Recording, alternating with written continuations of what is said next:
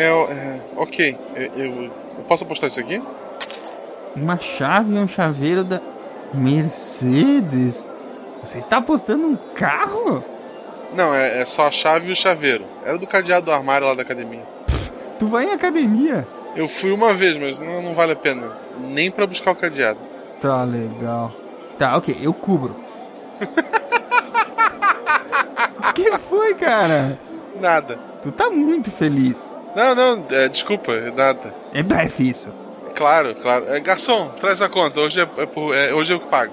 Isso é blefe, não pode. Eu, eu posso aumentar essa aposta? Cara, tu não tem mais dinheiro.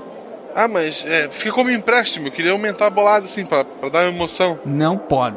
Deixa eu ver aqui. Ah, Aqui, ó, 50 reais aqui no bolso, ó, perdido, ó. Tô aumentando 50 reais. Mais 50? Pera aí, deixa eu pensar. Sem pressa, eu, eu vou ligar pra Beta, tá? Só um pouquinho. Alô?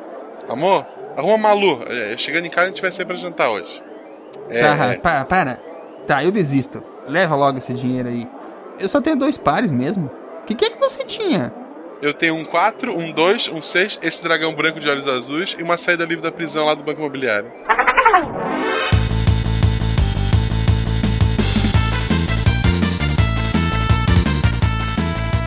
Aqui é Silmar de Chapecó, Santa Catarina e... All in, motherfucker! Eu cubro.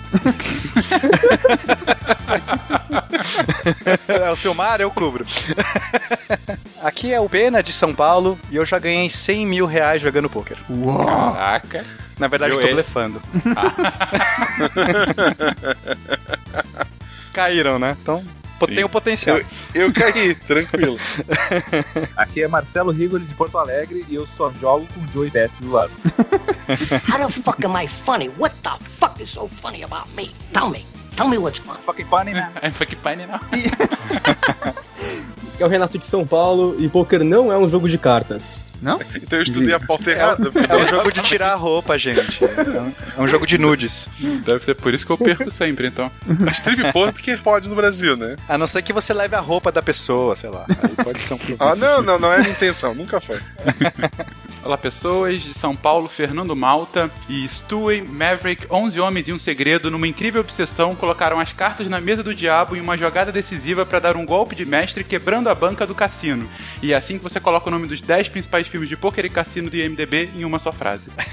Sensacional. Estou impressionado, cara.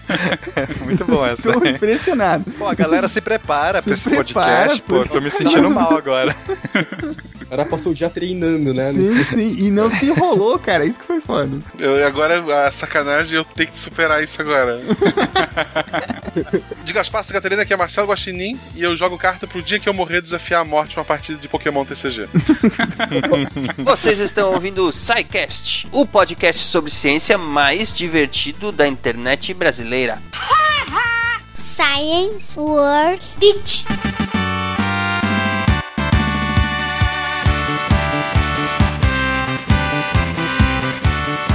Sejam todos bem-vindos à sessão de recadinhos do SciCast, um oferecimento da Seagate, criando espaço para a experiência humana. Eu sou o Silmar. E eu sou a Jujuba. Então é Natal.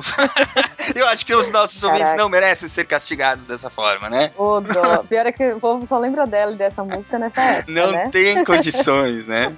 Tadinha. Nossa senhora. Mas então vamos lá, Juliana, rapidamente diga aos nossos ouvintes quais são as nossas redes sociais. Facebook, Twitter e Instagram.com barra e o e-mail é contato arroba scicast.com.br. Isto. E a melhor forma de enviar sua dúvida, crítica ou elogio é através do formulário de contatos do site. Procure lá no menu Contatos. Muito bem, Juliana. Hoje é Natal. É Natal. Muito legal, né? O povo tá gastando muito dinheiro hoje, né? Todos os presentes. Sim, espero que todo mundo tenha- esteja tendo uma- um bom feriado. Sobre ele falaremos após o programa lá na Mural de Recados.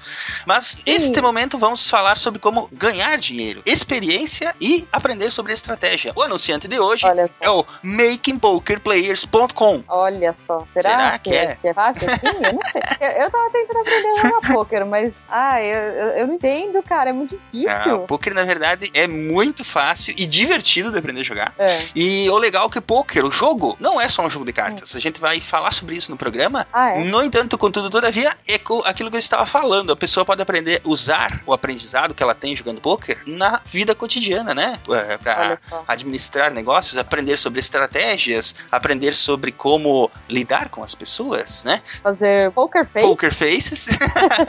Tem um componente psicológico muito forte no poker, né? Vocês vão ver tudo isso no programa, mas o recado aqui é que vocês podem aprender muito mais sobre o poker e aprender como jogar poker e usar isso tanto na mesa de jogo quanto nas suas vidas, é, acessando lá o makingpokerplayers.com. Eu ouvi dizer, não sei, meu namorado, ele tá tentando me ensinar, né? E eu ouvi dizer que o poker é o segundo esporte que mais cresce no país. Sim, é o- eles são considerados na categoria de esportes agora, né? Xadrez, assim como xadrez, o poker também agora é considerado um esporte.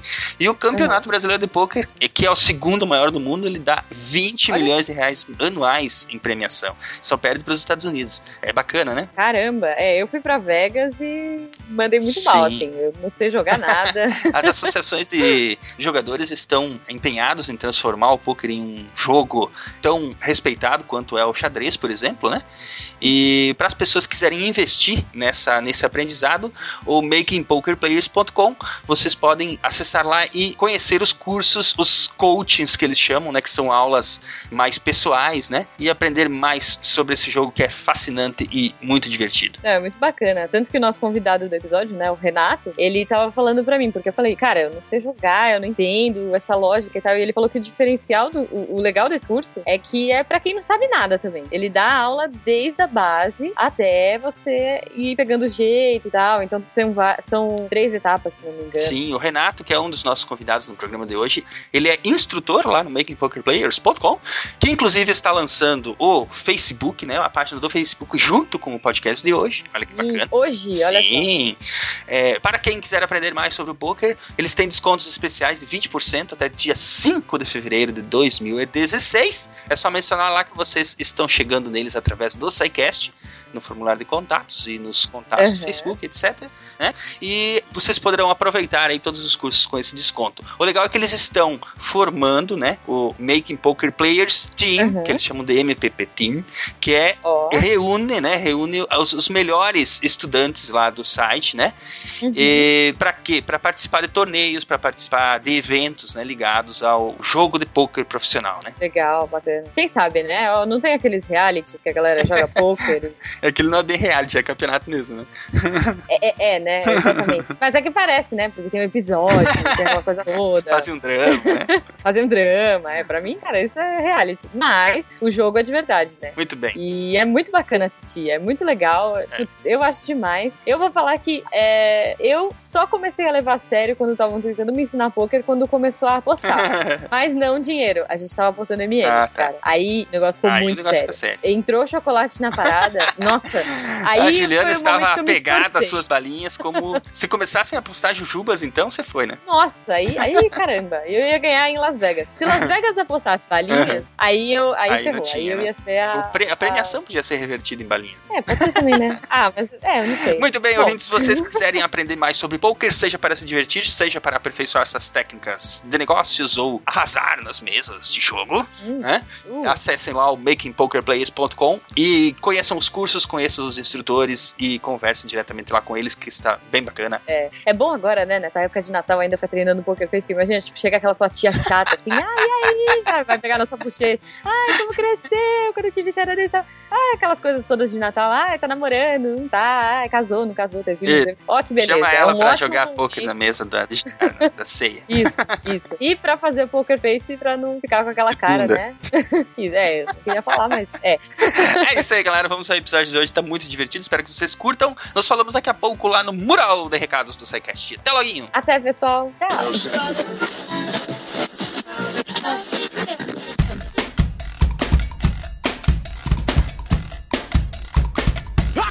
bicho vai pegar!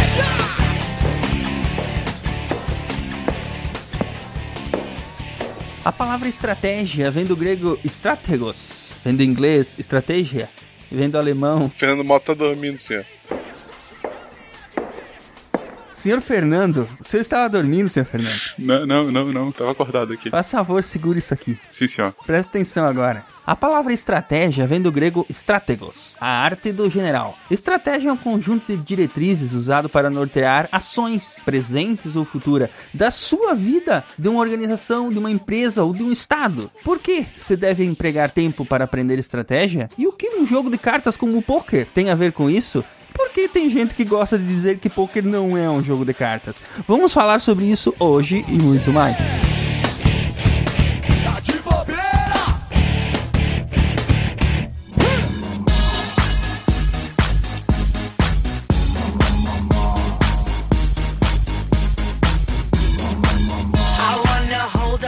Minha gente, poker. Por que, que nós vamos falar sobre poker? É porque o poker tem a ver com muitos aspectos, com o estudo das pessoas, os estudos das personalidades. Para jogar bem poker, você tem que entender de estratégia, entender de adversários, entender de uma série de fatores psicológicos, de estatística, de matemática.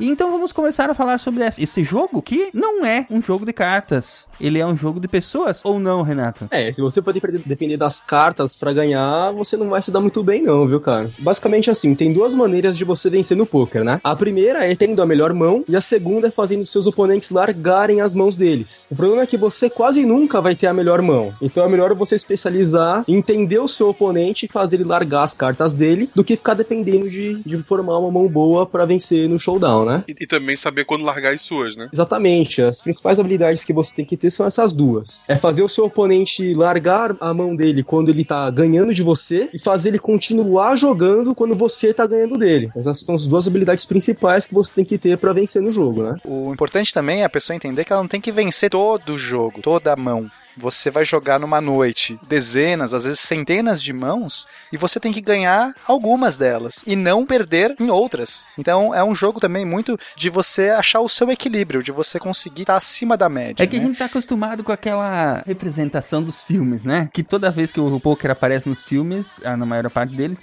é aquela representação de tipo, essa é a mão decisiva. Exato. Entende? É, é- é sempre all-in nos filmes, né?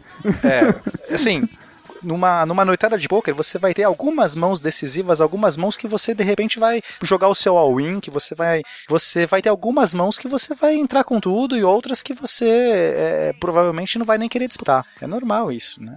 Mas enfim, vamos falar um pouquinho sobre a história do. Como é que surgiu o, o poker, afinal de contas, o jogo poker? Que a gente gosta sempre de fazer aquela revisãozinha histórica, os ouvintes, aliás, adoram. E como é que nós começamos com essa historinha, Fernando? Bom, é, o poker, por mais que o Renato fale que não, ele é um jogo de cartas também. É, As cartas, na verdade, eles são um dos elementos, né? Eu acho que é bom deixar isso claro. O ápice do jogador de poker, todos sentam em volta da mesa e ninguém pega carta nenhuma, né? Um começa a imaginar o pô, tipo um jogo psíquico. Exatamente. Mas então, é, é, para entender a história do poker, tem que entender um pouquinho a história das cartas, né? As cartas, elas existem mais ou menos, cartas como um jogo, né? Baralho, existe mais ou menos desde o século IX depois de Cristo. Como qualquer coisa nesse mundo foi inventado na China. É, diz que os primeiros jogos é, foram, foram documentados como um jogo que tinha cartas, tabuleiros e dados, então, é, por que não o primeiro RPG de mesa da história? E, e, assim, depois de alguns séculos viria de fato o primeiro deck, né, o primeiro baralho, é, focado em específico num jogo de dominó chinês. É, e na verdade, o que se entende hoje é que os primeiros jogos chineses de cartas eram jogados, na verdade, com cédulas de moeda. Então você tinha a cédula e na própria cédula era o valor das cartas e daí vinham todas as regras em cima daquilo. É, ao longo dos séculos, isso foi, foi é, em outras civilizações acabaram também é, é, adotando jogos de cartas na sua lógica, como ah, os persas ah, e os egípcios. E os egípcios fizeram o primeiro deck de cartas ah, ah, que, que chegou na Europa, que eram cartas do, de mamelucos. E esse, a partir dessas cartas de mamelucos, que começou a, a se espalhar, a ganhar cada vez mais popularidade na Europa, na Alemanha, no, no, que viria a ser a atual Alemanha, Itália, Espanha, França. Uh, e vários jogos antigos uh, se baseavam então nesse deck egípcio, inclusive o próprio tarô, uh, enfim, que foi para uma outra é, é, lógica, né? Também se baseava nesses jogos antigos. Na época, o tarô não era um jogo de adiv... como chama? De uma mancia, uma taromancia, como chama isso? Enganação, Cartão... engana... enganação. Charlatanismo é o nome que a gente chama. ok, não era um, uma, um uso místico. Ele era um jogo, o tarô era usado para você jogar, né? Na taverna, enfim, ali na. Eh, depois que ele vai ter essa conotação. E, os jogos realmente com, com o, o, baralho hoje mais clássico, que enfim, que é usado, que, que é na verdade o baralho francês, que acabou indo para Portugal, é o baralho que a gente usa hoje, né? De 52 cartas, com os quatro naipes, enfim. Esse é mais de século XVI uh, e tem toda uma conotação com a lógica uh, da época, né? Enfim, então você tinha um rei, que era a carta de maior valor, uh, e depois foi instituída a dama ou rainha, né? depois o, o, o, que era o príncipe acabou sendo o valete posteriormente. E aí, ao longo dos séculos, foram adicionadas outras cartas, as próprias naipes, né? É, simboliza, é, tinham sempre significados históricos, muito relacionado com a guerra, como espadas, né? É, e, e, outras cartas foram sendo adicionadas posteriormente, até outras lógicas das cartas, como o próprio Ais, que inicialmente era somente um, e aí ao longo dos séculos acabou ganhando tanto a conotação de menor quanto maior carta, né? É que inicia e que acaba uh, a sequência do, do baralho. Uh, e ah, depois disso foram outras ah, adições. É, teve uma, uma, outra adição muito é, significante já quando esse baralho chegou aos Estados Unidos e foi popularizado lá. E lá nos Estados Unidos, dentre muitos jogos que vieram, o principal que, que ganhou muita força, em especial em Nova Orleans e aí depois por todo o Rio Mississippi, depois por todos os Estados Unidos, foi um jogo que se baseava num jogo francês. E aí vocês vão uh, me perdoar esse meu francês porco, é Poké, Poké, não sei exatamente como se pronuncia, uh, que era baseado, por sua vez, num jogo espanhol chamado Primeiro, que era justamente um jogo que misturava uh, uh, o blefe com apostas e, enfim, com, enfim, como tava a sua mão, né? Enfim, com jogos que você teria na sua mão. E desse poké, POK, é, acabou sendo, é, acabou vindo para os Estados Unidos de fato, acabou sendo internalizado como poker de fato. E a primeira referência que a gente tem ao jogo poker nos Estados Unidos é de é, um livro do Jonathan Green, uh, em que ele menciona o jogo de trapacear dos barcos do rio Mississippi. O livro chamado An Exposure of the Arts and Miseries of Gambling. E foi justamente na época do Velho Oeste, então aquela, aquele retrato que a gente tem muito da mídia americana, que se popularizou da, do, dos filmes de Velho Oeste, em que todo salão tinha lá um grupo jogando pôquer, ou quem jogou o excelente jogo Red Dead Redemption, que você tem lá, os jogos de pôquer também que é, no, no, nos salões. Uma boa referência ao filme Maverick, que é sensacional. Fantástico. Foi inclusive a primeira vez que eu conheci o pôquer foi vendo aquilo. E justamente como a gente disse, aquela cartada mágica final que resolve todos os problemas, né? Que, que ele faz a aposta sem olhar a carta, né? Exato, não. Aquilo é fantástico. vocês, como jogadores profissionais, o que, que vocês dizem da ação do Maverick naquele lance final? a gente faz muito isso de apostar sem olhar as cartas, tá? É, muitas vezes você tá comprometido com uma certa mão no momento do jogo, se você não olha as cartas, você blefa melhor, porque talvez não seja um blefe. É tudo uma questão de fé. As cartas não importam. Se vocês forem olhar os, os campeonatos mundiais, muitas vezes os caras estão apostando ou pagando apostas sem, sem ao menos olhar as cartas dele, deles, entendeu? Uhum. Porque ele sabe que ele não vai acertar as cartas dele muitas vezes, mas o oponente também não. Então uhum. a ideia é você entender quando o seu oponente não acertou e tirar vantagem disso, percebe? As suas cartas não são, não são tão relevantes quanto parece. Na ordem, os elementos do jogo são posição, fichas e cartas. Na uhum. ordem de relevância, de importância, as cartas estão por último. Os baralhos, esse convencional que a gente tem. E o que o pessoal usa pra jogar truco, normalmente a gente, a gente chama de baralho espanhol. O Eles baralho têm espanhol. todas as mesmas cartas, é, assim, equivalentes. Tem, mas pra jogar truco tu tem que tirar algumas cartas. Tá, isso sim. Mas se eu quisesse jogar poker com o baralho espanhol, eu poderia? Quantas cartas tem um baralho normal? 52. É, não. Aqui fala que o espanhol tem no máximo 48. O 10, 11 e 12 deles é o sota, o cavalo e o rei. Que aí seria o nosso valete dame rei. Ou seja, em vez do, do- do nosso valete é a décima primeira carta, deles é a décima, entendeu? Ah, Entendi, então faltam cartas, não dá. O- no caso, o 10 é que não tem. Mas as cartas não importam, o que importa são as pessoas.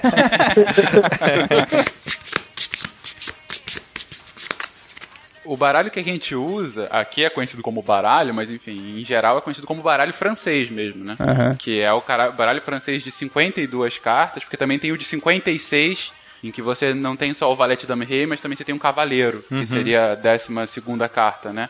É, então, mas você tem também um baralho alemão, é, que é diferente desses, então é, você tem diversos tipos de baralho, é, ah, sem contar os baralhos orientais, né? Que aí são outra lógica. Tem inclusive a, a, a história de que os portugueses, durante as grandes navegações no século XVI, levaram o baralho francês, que era o, o que eles usavam, ou algo similar, para o Japão. E o Japão usou esse baralho até mais ou menos o século XVII, quando você teve o fechamento do Japão, foi inclusive banido é, aquele baralho que era uma influência estrangeira. Então eles desenvolveram um baralho próprio baseado naqueles que hoje não tem nada a ver com o baralho ocidental. em vez de paus é tentáculo, tem uma.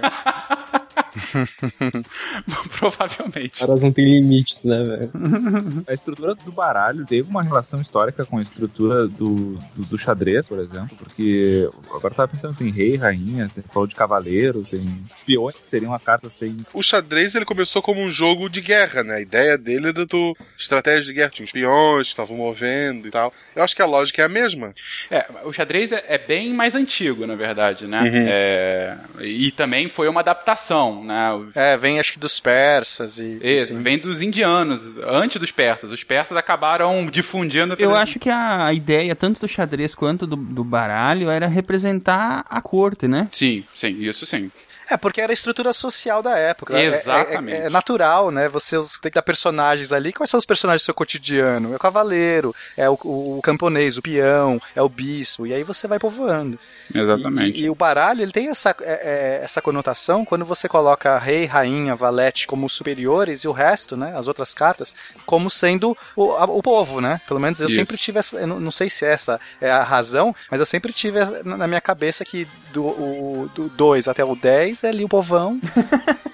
Não, faz sentido. São os peões do xadrez, né? São os peões. O As, no começo, ele só valia como um mesmo, depois que ele acaba tendo esse poder. Eu não sei de onde veio, né? Porque que ele se torna mais poderoso do que o próprio rei. E- Isso deve ser amante, deve ter um rolo ali. Esses reis tinham tudo um casinho. Eu também não sei a motivação, mas talvez, e aí assim é realmente conjecturas, né? Aquele ponto do Ais de ser o mais da base da pirâmide pode ascender e ser superior ao rei, alguma coisa Revolução Francesa, né? Pode ser, Hum, veio é. da França, talvez. Bom, se não for, é uma boa história que a gente pode contar a partir de agora, né? Isso, a partir de agora é isso, por sinal. É, pronto. Como surgem as lendas, né? Ótimo. E, e, e ainda falando sobre essas é, figuras superiores ao povo, na verdade, no- nos próprios baralhos, é, em muitos baralhos antigos, você tinha personagens históricos representando cartas específicas. Então, por exemplo, o rei de ouros era o Júlio César, porque, enfim, era um rei que tinha lá e portava um machado e ele estava lá à frente da- da- das legiões romanas. Já o rei de copas era Carlos Magno. Uhum. Rei de paus, Alexandre o Grande. O valete de paus, Sir Lancelot. Ou seja, você colocava é, personalidades, digamos assim, é, europeias, né, da, da- da história europeia, é, no próprio baralho e, enfim, e aí simbolizava realmente esses status, né? A gente podia fazer um baralho moderno, né? Tipo, sei lá, Lady Gaga, Michael Jackson. Ia ser engraçado. Qual será que foi o deputado que, que propôs essa lei de Gaga aí, será? Meu Deus! Depois as minhas são ruins. Ai, ai, tu é um páreo duro de bater de vez em quando, Marcelo. Obrigado. Ô, mas enfim, ah, Fernando, é, como é que a gente avança pra transformar essas cartas que são usadas para um monte de jogo em, poker, hein? Porque foi, foi aparecendo, foi sendo aperfeiçoado e hoje tem milhões de, de variantes. Sim, o, o- se estabeleceu então nos Estados Unidos, lá na metade do século XIX, ganhou o país como um dos grandes passatempos, ah, em especial de salões, mas não necessariamente.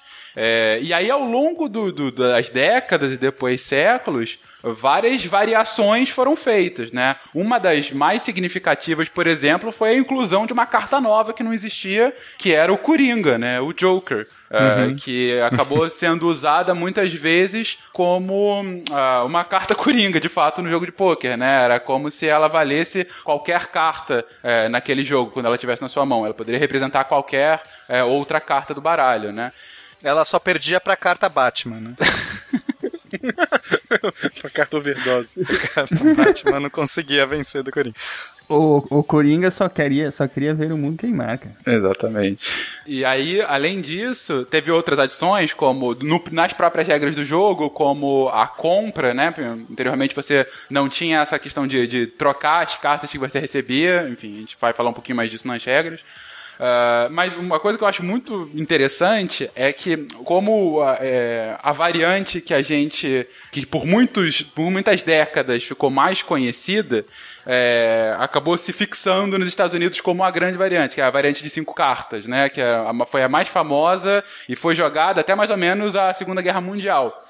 Porque no estado de Nevada é, havia, foi estabelecida uma proibição de jogos de apostas. Só que um, ah, um procurador-geral do estado ele argumentou que o jogo de pôquer naquela variante, por ter a questão das trocas e muito do blefe, era um jogo que exigia muito mais habilidade do que a sorte. Então foi permitido o jogo de pôquer lá e a partir daí aquela variante ganhou grandes dimensões. E isso foi igualmente significativo para o estado de Nevada, porque é, a partir do crescimento e da popularização do jogo, começou -se a fazer cada vez mais pressão para uma liberalização do- de outros jogos, e aí sim de azar.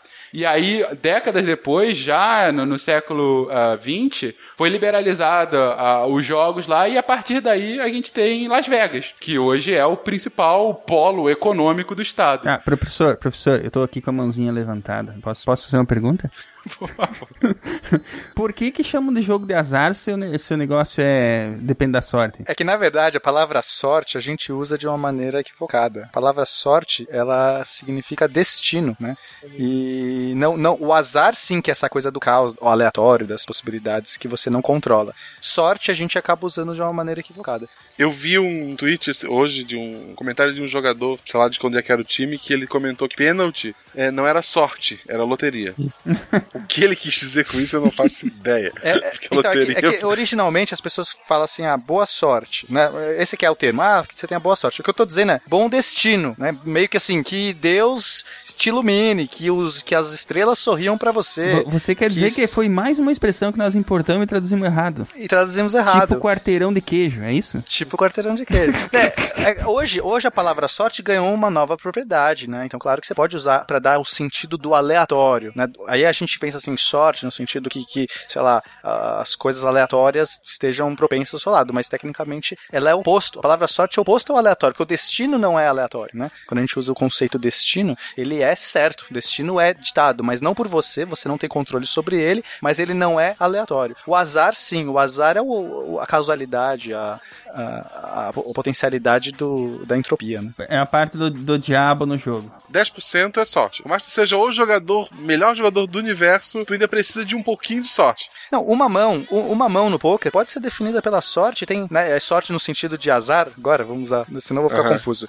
Você, várias mãos no poker podem ser definidas, você tá com a mão melhor e aí dá o azar de virar a carta do seu oponente, você jogou certinho. Você Aham. fez a, leitura correta e você vai ganhar 80% das vezes, mas naquele, naquela mão não virou.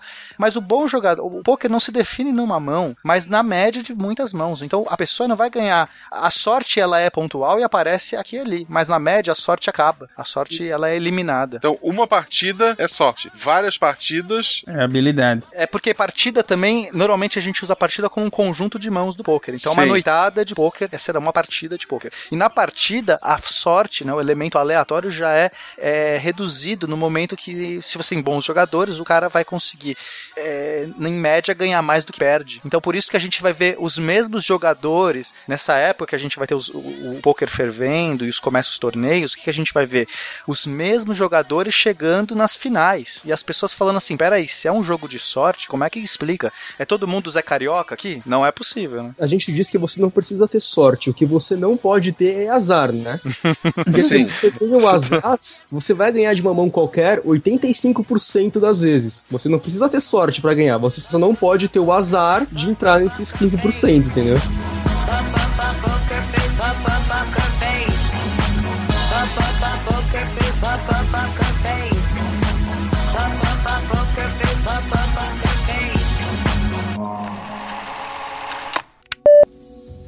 Escuta, o negócio é o seguinte. Se você não sacar quem é o idiota já na primeira meia hora de jogo, o idiota é você. O pessoal daqui diz: jogamos pra sobreviver. É como um emprego qualquer. E não é um jogo, é o nosso ganha-pão. O objetivo é ganhar uma aposta alta por hora. É assim. Só aposte alto quando tiver a certeza de ter a melhor carta na mão. Não entregue o jogo fácil. Aprendi a ganhar pouco por vez. E finalmente aprendi que, se você tiver medo de se arriscar, sua vida se tornará muito chata.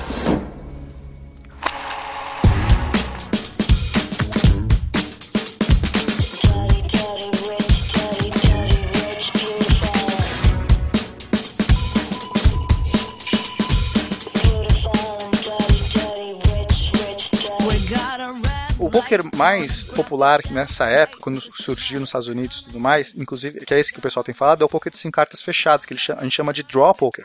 Basicamente, os jogadores recebem cinco cartas fechadas, cada um olha a sua própria, as suas próprias cartas. Você tem uma fase de apostas, depois você tem uma fase de trocas de cartas, Aham. então eu posso escolher dessas cinco quais que eu acho interessante. Nesse momento das trocas, você tem leituras, então o cara troca duas cartas, outro troca uma, outro troca, troca Tem três. um limite que pode trocar, né? Se não me engano, você recebe 5, pode trocar 3, né? Você pode trocar quatro se você for o primeiro jogador. E isso também é muito. varia muito de jogo pra jogo, porque são pequenas regrinhas que cada um pode pôr ou não. É, mas é meio, é meio que um negócio assim, tipo, apesar de ter as variações, é meio que o pessoal que tá jogando combina como é que vai ser, né? Isso, você combina, né? Até pra setar se tem apostas infinitas ou apostas limitadas. Então, muitas vezes você- você não quer jogar. A gente tem o no limit, que é tanto faz. Você quer apostar o carro, A casa e a esposa pode. vai lá. Tem outros que não, só pode apostar uma certa quantidade. Mas enfim, esses detalhezinhos são definidos para cada jogo. Mas basicamente você tem uma fase de trocas, onde a pessoa tem a leitura, e uma segunda fase de apostas, onde eh, que é a final, e aí quem sobrou na mesa, né? Quem pagou. Então, só para entender como é o mecanismo de aposta. Quando eu aposto, eu digo assim: olha, eu acho que a minha mão é muito boa, e se vocês quiserem continuar na mesa para bater, se bater comigo, vocês têm que pagar essa quantidade. Então as pessoas falam assim: hum, droga, eu acho que minha mão não é muito boa, vou fugir, não paga a aposta. Então aquele cara não participa, independente se a mão dele era melhor ou não. Aí o outro fala assim: hum, não, não, eu acho que a minha mão é boa, e paga. Aí vai ter um outro que eu falo assim: peraí, peraí, a minha mão é boa, mas não apenas boa, é melhor que a sua, e eu repico a sua aposta. Eu aposto por cima, eu aumento. E aí, opa, se agora todo mundo tem que cobrir a aposta do cara que aumentou. Independente se ninguém tá vendo carta nenhuma. E as pessoas podem fugir também nessa. Também nessa... pode. O cara, isso, o cara cobriu a Só que o primeira. que ele já pagou, já pagou. O que vai pra mesa fica. Ele já pagou antes já tá na mesa. O que vai pra mesa é da mesa. Empurrou sem querer a fichinha, esquece, amigo. O que foi pra mesa você não toca, né?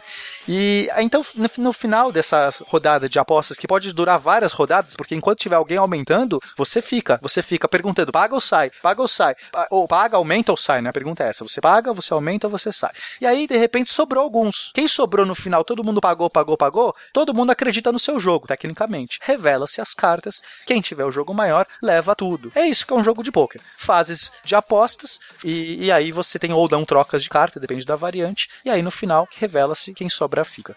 Tem Então, empate? É, pode ter empate e aí divide-se o pote, né? O prêmio, né? Divide-se a mesa. É, então, nesse, nesse jogo inicial, o poker fechado, você tinha esse, é, essa era a dinâmica. Alguns tinham ou não os, as cegas, né? Alguns.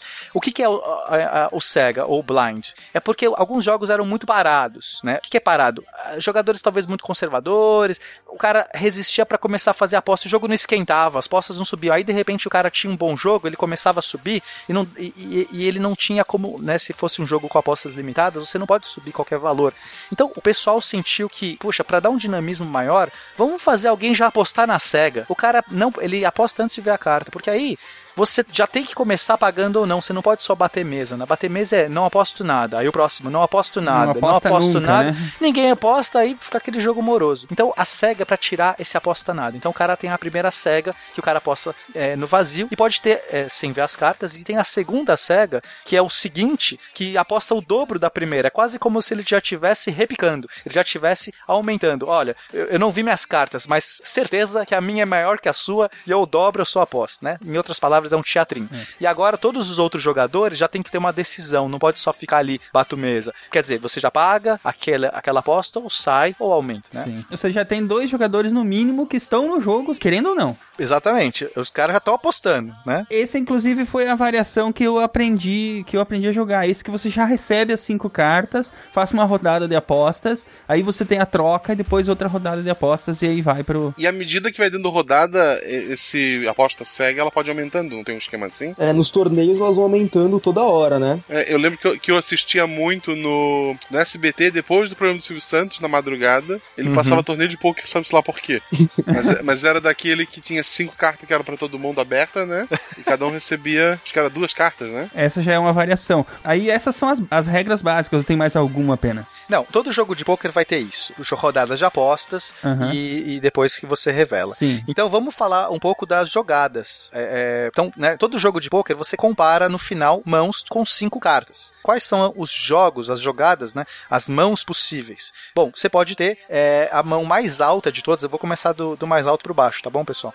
A mão mais alta de todas é você ter uma sequência de cartas, todas do mesmo naipe. O que é uma sequência de cartas? Cartas que estejam é, um número após o outro. Ais, 2, 3, 4, 5. Pronto. As 2, 3, 4, 5. De ouro. Esse é o straight de ouro, todas do mesmo naipe. Esse é o straight flush, straight de sequência. Não, esse é o Royal Straight Flush. Não, não, não, calma, calma. A se- é, o Royal é a mais alta das sequências. Isso, você Então- falou que ia começar da maior. Não, tudo bem, vai. Caraca. Você tá... Então, assim, o maior jogo de todos é a sequência de 10 As do mesmo naipe. Não Ah, é? importa o naipe. É, então, se você tem 10 valete, dama, rei e as de ouros, você tem o maior jogo do poker.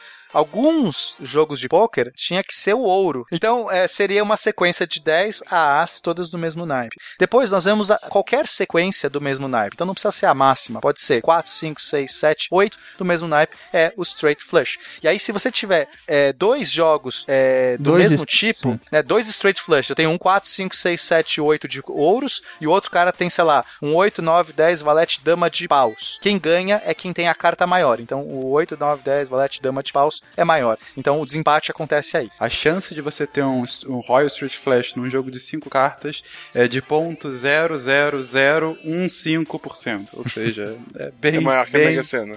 É, é um pouco maior que a Mega Sena, mas ainda assim. Eu sempre tenho um. O complicado é passar pra mão e trocar as cartas que estavam ali. Bom, se- seguindo aqui na sequência de jogos dos mais altos pro mais baixo, o terceiro mais alto é a quadra. Quadra é quatro cartas do mesmo tipo, então 4 10, 4 valetes. Quem ganha? Quatro ases ganha de quatro reis, que ganham de quatro damas e assim por diante, né? O tipo da carta maior ganha.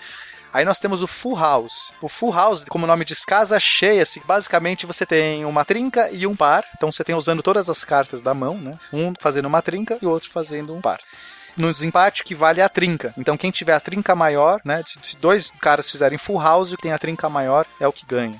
Aí nós temos o flush, que são quatro cartas não sequenciais do mesmo naipe. Então eu tenho, sei lá, um 2, um 5, um valete, um as e um 8 de copas, eu tenho um flush. Então vale menos do que o straight flush, obviamente, que é o mesmo que o flush, mais ordenado. E abaixo dele nós temos a sequência, que é o straight, que basicamente são cinco cartas em sequência, mas não com, com naipes diferentes. Um 2 de paus, um 3 de espadas, um 4 de ouros, um 5 de, é, de ouros e um, e um 6 de paus, por exemplo, é um straight. E aí depois nós temos a trinca, três cartas iguais. Depois duas duplas, dois pares, que um par de valetes e um par de 10, por exemplo. O desempate é o par mais alto. E um par, então um par qualquer, e três cartas aleatórias, um par de cinco e de outras cartas que não combinam. E por fim, se ninguém tiver nada disso, que é bem difícil, né? O cara não tem nada, de- nem um parzinho. É, vale a carta mais alta. Quem tem o As, depois, ah, ninguém tem As. Quem tem o Rei, ninguém tem Rei. Quem tiver a carta mais alta, leva. É, então, a partir da década de 70, começa o World Series of Poker, que seria o, o campeonato mundial, né, a série mundial de poker, que vai promover o quê? Torneios, é, onde as pessoas vão, vão disputar, e aí no final, quem tiver maior pontuação vai ter uma super final. Esse jogo que é usado na World Series of Poker é uma variante chamada Texas Hold'em. É, esse o Texas, ele é um jogo que você tem duas cartas na mão de cada um dos jogadores e cinco cartas comunitárias. Ou seja, cinco cartas que vão ser abertas na mesa. Primeiro abre-se três, depois abre-se mais uma e depois a última carta. E o, o, o, a jogada final, ela vai ser uma combinação de, das cartas da mão do jogador e mais as da mesa. Você escolhe, cada jogador vai escolher como ele combina. Então ele pode usar duas cartas da mão e três da mesa, ele pode usar uma carta da mão e quatro da mesa, ou ele pode usar cinco da mesa. Mas as cinco da mesa todo mundo tem, é a, é a jogada que todo mundo tem. Então esse jogo, o Texas Hold'em, ele, ele é muito interessante porque ele permite mais leituras. Eu achei que era mais usada porque a mais fosse a mais divertida. Não, ela, ela, ela, diminui muito o fator sorte, né? Porque querendo ou não, tu sabe Exato. três cartas do teu oponente. Exato, você aumenta primeiro as rodadas de aposta, então isso é importante. No, no, no, no poker fechado, você só tinha duas rodadas de aposta, uma antes e uma depois da troca. Você só tinha basicamente um momento na, durante a troca que você pode fazer uma leitura, comparar com a sua leitura anterior. O que, que é leitura, né? Acho que é legal falar. Le, leitura do poker é você tentar imaginar o que, que o seu oponente tem na mão. E ele vai, cada um vai tentar jogar de um jeito a esconder o seu jogo, né? Eu não vou, por exemplo, pegar um par de as, que é uma, que é uma mão incrível, né? Pra você estar jogando Texas Hold'em, e dar aquele sorrisão e falar, uau, caraca! Tipo, sei lá, você tá sendo muito óbvio. Né, daí que vem a poker face. Você tenta, não importa o que você recebe ali, você mantém a mesma expressão. Então é um jogo que todo mundo tá tentando esconder as cartas que tem, e enquanto tenta adivinhar a do oponente. Então, como que você lê isso? Você pode ler isso no momento que o jogador recebe as cartas, reações. Tem muito jogador de poker que foi, foi, vai por esse caminho, né? Até o Maverick mostra muito isso, que o cara consegue deduzir as cartas da menina do jeito que ela enrola o cabelo, tipo, ela tá ansiosa, treme, treme os dedos. Mas isso aí, normalmente, para o jogador profissional, não, é, é, é menos é, evidente, porque você é treinado para não ficar fazendo reaçãozinha. O segundo momento de leitura é no momento que as pessoas apostam. E você fala assim, como assim? O cara apo a aposta quer dizer muito sobre o seu jogo. É, você, o, se o cara aposta muito, se aposta pouco, se ele não aposta, se ele paga hesitando, se ele, se ele é mais rápido na hora de pagar, se ele repica na hora. Cara, é tanta informação que você pode tirar durante uma rodada de apostas. E a segunda momento de, de, de que você também pode tirar informação é nas trocas de cartas, né? Então, sua quantidade de trocas. O Texas Hold'em, ele aumenta o número de rodadas de aposta. Você tem uma aposta antes que as cartas comunitárias sejam distribuídas, ou seja, todo jogador recebe duas cartas únicas fechadas para si e aí você aposta. Então você aposta na possibilidade no jogo futuro. Você não tem jogo nenhum, porque você precisa de cinco cartas para fechar um jogo. Então você está apostando no futuro. Mas uma aposta bem feita no jogo futuro, muitas vezes é decisivo. Você não quer enfrentar um jogo muito forte se você está com cartas fracas. Então é mais ou menos esse, esse, é o primeiro momento. Então você vai fazer uma leitura dos seus oponentes. Depois revela-se três cartas, que é chamado de flop. Então três cartas, pá, abre na mesa. Agora todo mundo tem pelo menos um jogo, porque todo mundo tem cinco cartas, três da mesa e duas da mão. E aí tem uma nova rodada de apostas. E aí, nesse momento, é uma rodada de apostas já com o jogo na mão, então você vai ter uma, já uma leitura, pelo menos, do que os jogadores têm ou do que eles estão tentando, né? Dependendo do que abre. Aí vira-se mais uma carta. Os que sobrarem dessa segunda rodada de apostas vão ver uma quarta carta, né? Uma, que vai ser, que a gente chama de turn. Então, turn é a quarta carta comunitária. Segue-se uma nova rodada de apostas e aí finalmente vira-se o river, que é a última e decisiva, segue-se uma rodada de apostas. Então, você percebe que a gente tem quatro momentos de aposta, aumentando muito as leituras e como você tem cartas comunitárias, você consegue ter muito mais o fator, a habilidade vai contar muito mais do que o elemento sorte, o elemento azar. Por isso que ele foi uma modalidade que explodiu, né? Todo mundo que jogava o draw poker, quando começou a jogar o, o, o Texas, né, os jogadores que, que gostavam do poker de leitura, o poker habilidade, eles amaram essa nova, nova modalidade. Foi ela que começou a explodir aí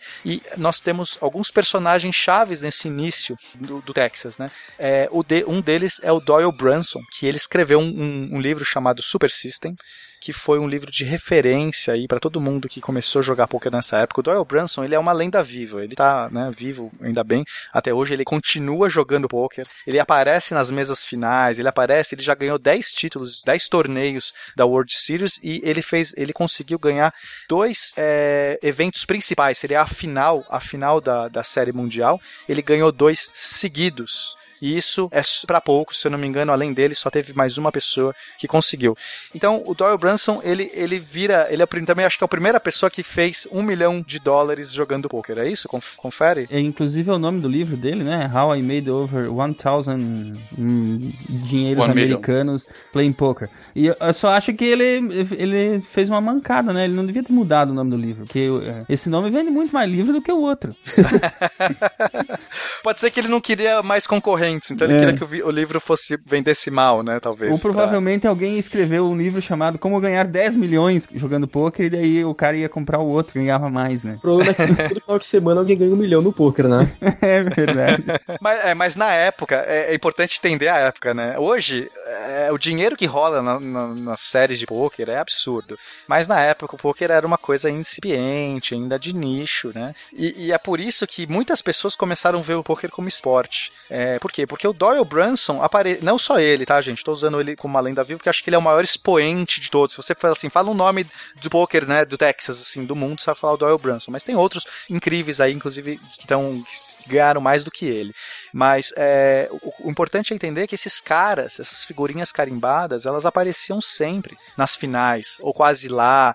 Então era difícil você pensar que é apenas um jogo de sorte, né? Porque tinha muito estigma, né? Ah, é um jogo de azar, é um jogo que, que não, não. Então, hoje em dia o pessoal trata como esporte, né? Porque é muito mais para uma habilidade do que, que para o azar. Mas aí eu, eu te pergunto, Pena, eh, você falou, ah, tem muita grana rolando. Você tem uma dimensão do quanto de grana rola no eh, mundo afora com poker hoje em dia? Olha, só o poker online movimenta mais de 130 milhões de dólares por ano. Só o poker online, que estava banido nos Estados Unidos até alguns meses atrás. E agora tá voltando a ser jogado lá na modalidade online. Que beleza, 130 milhões. É, a popularização do poker veio principalmente com o efeito moneymaker que a gente chama, né? Que foi Uhum. quando um americano que era um qualquer até então, que é o Chris Moneymaker, e o nome dele é esse mesmo, tá, gente? É Chris Fazedor de Dinheiro. Ele não colocou o nome depois, isso era, era nome- Ele em 2003 jogou um torneio que a gente chama de satélite. Não, não, não, não, pera, pera, pera. Tu tá dizendo que o cara foi batizado com esse nome? Foi. Profético, profético. Ah, o predestinado, cara. Não dá pra, não, eu não acredito, cara. Isso é o aí nome é, dele. é coincidência demais, cara. Ele deve ter feito alguma sacanagem. O pai dele olhou pra cara dele. Esse guri vai Vai ganhar ganhar muito muito dinheiro esse cara. O pai dele jogava tarô, né? É.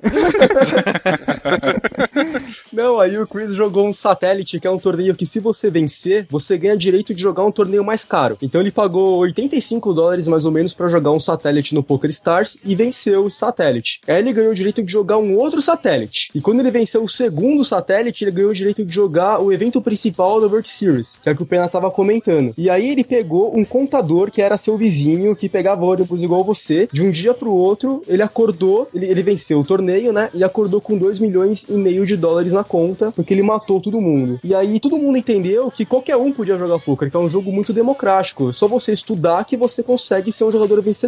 E aí o poker explodiu. Esse é o primeiro fenômeno que fez o poker explodir, que é o, é o efeito moneymaker que a gente chama. Foi quando um cara que era contador de supermercado acordou pobre e foi dormir milionário. E a segunda razão foram os torneios online, né? Porque agora você consegue jogar vários torneios ao mesmo tempo, a qualquer hora do dia. Você não precisa mais se deslocar vários quilômetros para jogar e ficar lá três horas jogando um torneio que se você cair, você às vezes não ganha nada. Hoje você joga vários torneios ao mesmo tempo no online e isso também popularizou muito o jogo. Pelado em casa.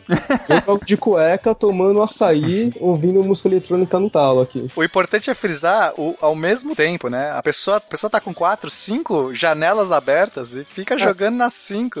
Eu jogava 44 ao mesmo tempo. Você é muito mais profissional do que eu. Eu fiquei na cinco, já tava bom Ai, demais. ai. Como é que é a conta que você gosta de fazer, Renato? A conta que eu gosto de fazer, de quanto dá pra ganhar? Isso. Cara, eu nunca tinha feito essa conta. É que uma menina que perguntou, a gente fez a conta rapidinho. É, eu jogo torneios de Six Max Hyper Turbo, né? São torneios que duram mais ou menos 12 minutos só. Esse é meu, meu foco, onde eu me profissionalizei. E, e imagina o seguinte: eu jogo os torneios de 3,50, 3,50 dólares, né? 44 ao mesmo tempo. Dá 154 torneios a cada 12 minutos. Dá pra jogar, então, 5 cinco vezes isso por hora. Vezes 50 vezes 44 vezes 5. Dá 770 torneios por hora. É, eu ia dizer que se desse algum problema de ir pro banheiro, mas não, pode continuar jogando lá, né?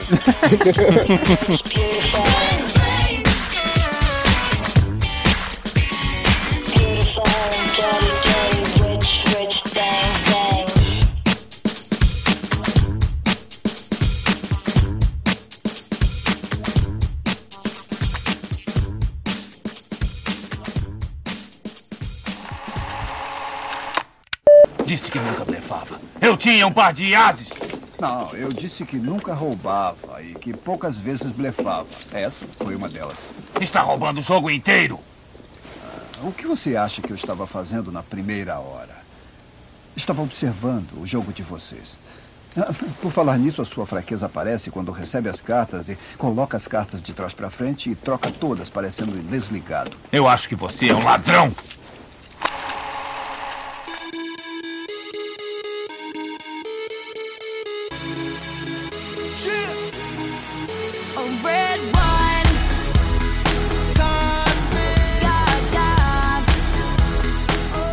A gente fez um- uma entrevista com o Caio Gomes. Isso que tu tá falando se parece muito com ganhar estatisticamente no mercado financeiro, né? Exatamente. O que o Rodeio Manager vai fazer é contar estatisticamente quais são as jogadas dos seus oponentes. Então, quantas vezes ele aposta, quantas vezes ele vai largar, se o flop bater, se bater determinado flop, mas aí ele conta como o seu, como o seu oponente se comporta e aí você explora diretamente isso. E não dá pra fazer um software pra ganhar na estatística também? Pra ele jogar tudo automático?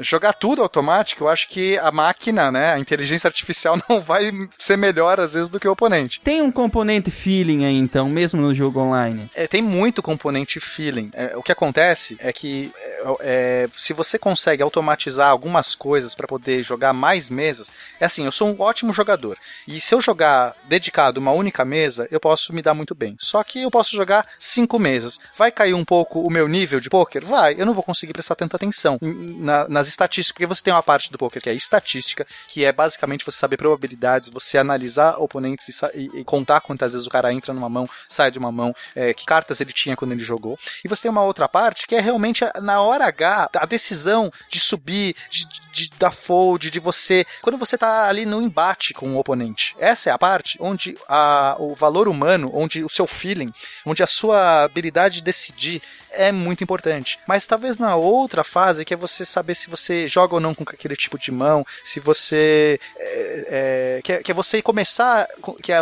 toda a etapa antes de você chegar nesse, nesse embate, você pode automatizar. Seria praticamente a etapa de escolher as melhores mesas pra jogar. Exato, as melhores mãos, né? Aham. Os, os melhores momentos. Porque você vai ter várias mesas acontecendo ao mesmo tempo, você joga todas, por exemplo, você tá jogando lá. Vou fazer uma comparação: 10 jogos, você tá jogando 10 mesas de uma vez. Eu vou, não vou ser excelente nas 10, mas se eu automatizar algumas coisas e quando chegar né, é, na, na jogada que eu gosto de jogar, no tipo de, jo de jogo que eu gosto de jogar, um- quando tiver um par de mão, ou quando o oponente tiver poucos oponentes, aí você me dá a tela pra mim. Tô sacando. Você automatiza a escolha das melhores mãos pra você ir adiante com o teu feeling. Isso, mas pelo jeito isso tá banido. Agora você tem que meio que ficar gerenciando todas as mãos, é isso? Vai ter que ser no braço agora, Renato? Não, é porque assim, o, o Heads Up Display, que é o que diz em tempo real as estatísticas do oponente, vai ser banido pro ano que vem. Aham. tá? Então, essa era, é por isso que eu jogava 44 mesas, porque eu não precisava parar pra rever os torneios e estudar o oponente. Sim. O, Uhum. o software já me contava como o oponente jogava pra mim. Aham. Agora eu vou ter que jogar menos mesas porque eu vou precisar fazer revisão pra entender os meus oponentes. Uh, Entendeu? vai voltar mais o componente humano, no caso. Vai voltar mais, a gente vai ter que jogar menos telas e prestar mais atenção no que tá acontecendo. Em teoria,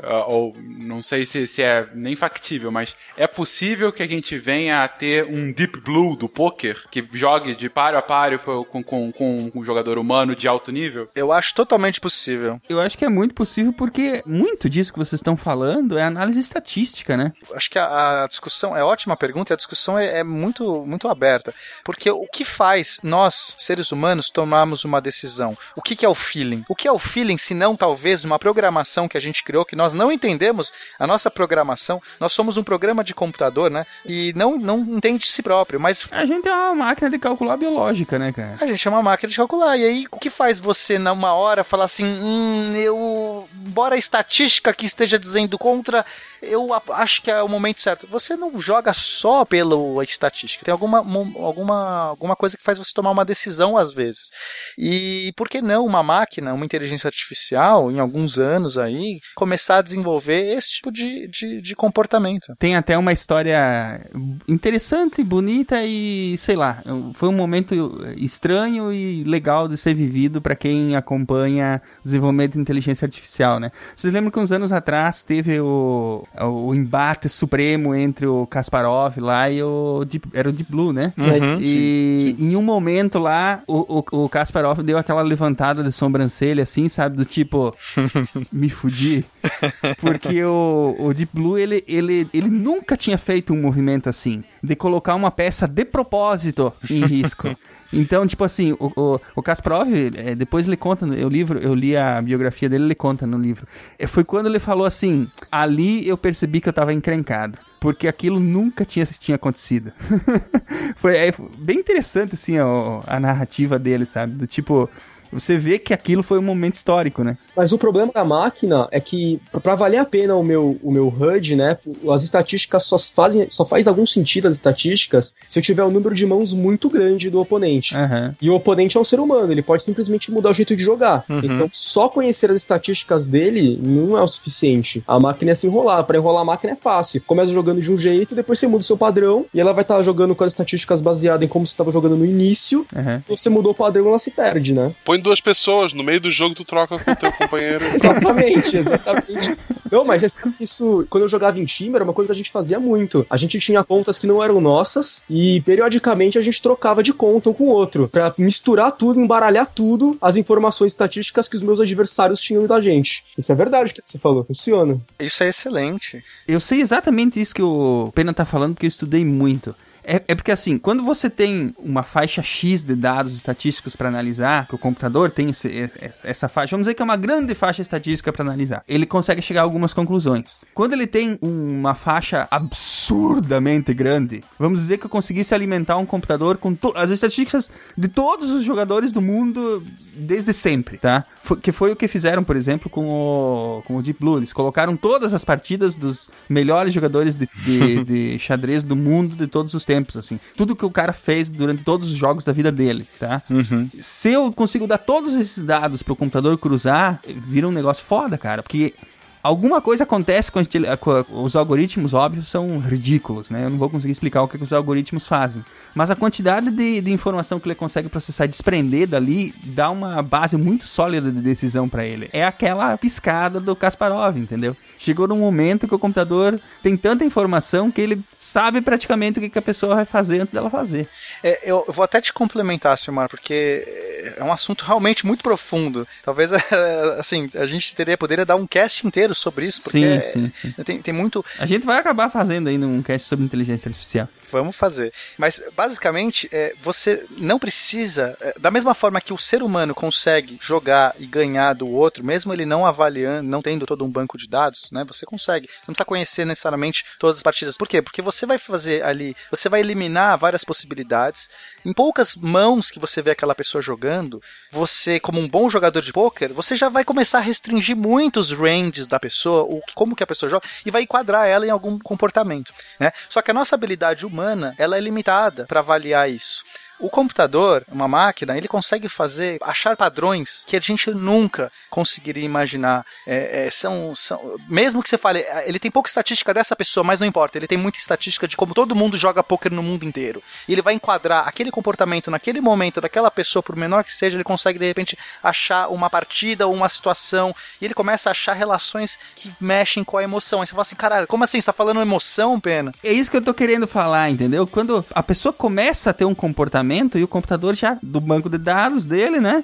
Ele já Uhum. sabe que aquele rumo de comportamento ele vai seguir. Então ele começa a restringir, restringir, até chegar ao, ao, ao comportamento que a pessoa de fato tá tendo. Mas isso não temos ainda, assim, só pra. é- né, é. é importante frisar. Temos e não temos, né? É, temos a, a habilidade, talvez, de desenvolver algum algoritmo que tenha a capacidade de fazer isso, mas Mas é, pelo menos não se viu ainda um Deep Blue do poker. Não, ma- mas aí que tá, falta integrar tudo isso aí, entendeu? É. Principalmente a questão de integrar o banco de dados, porque a informação que ele tem disponível de antemão é essencial para isso acontecer.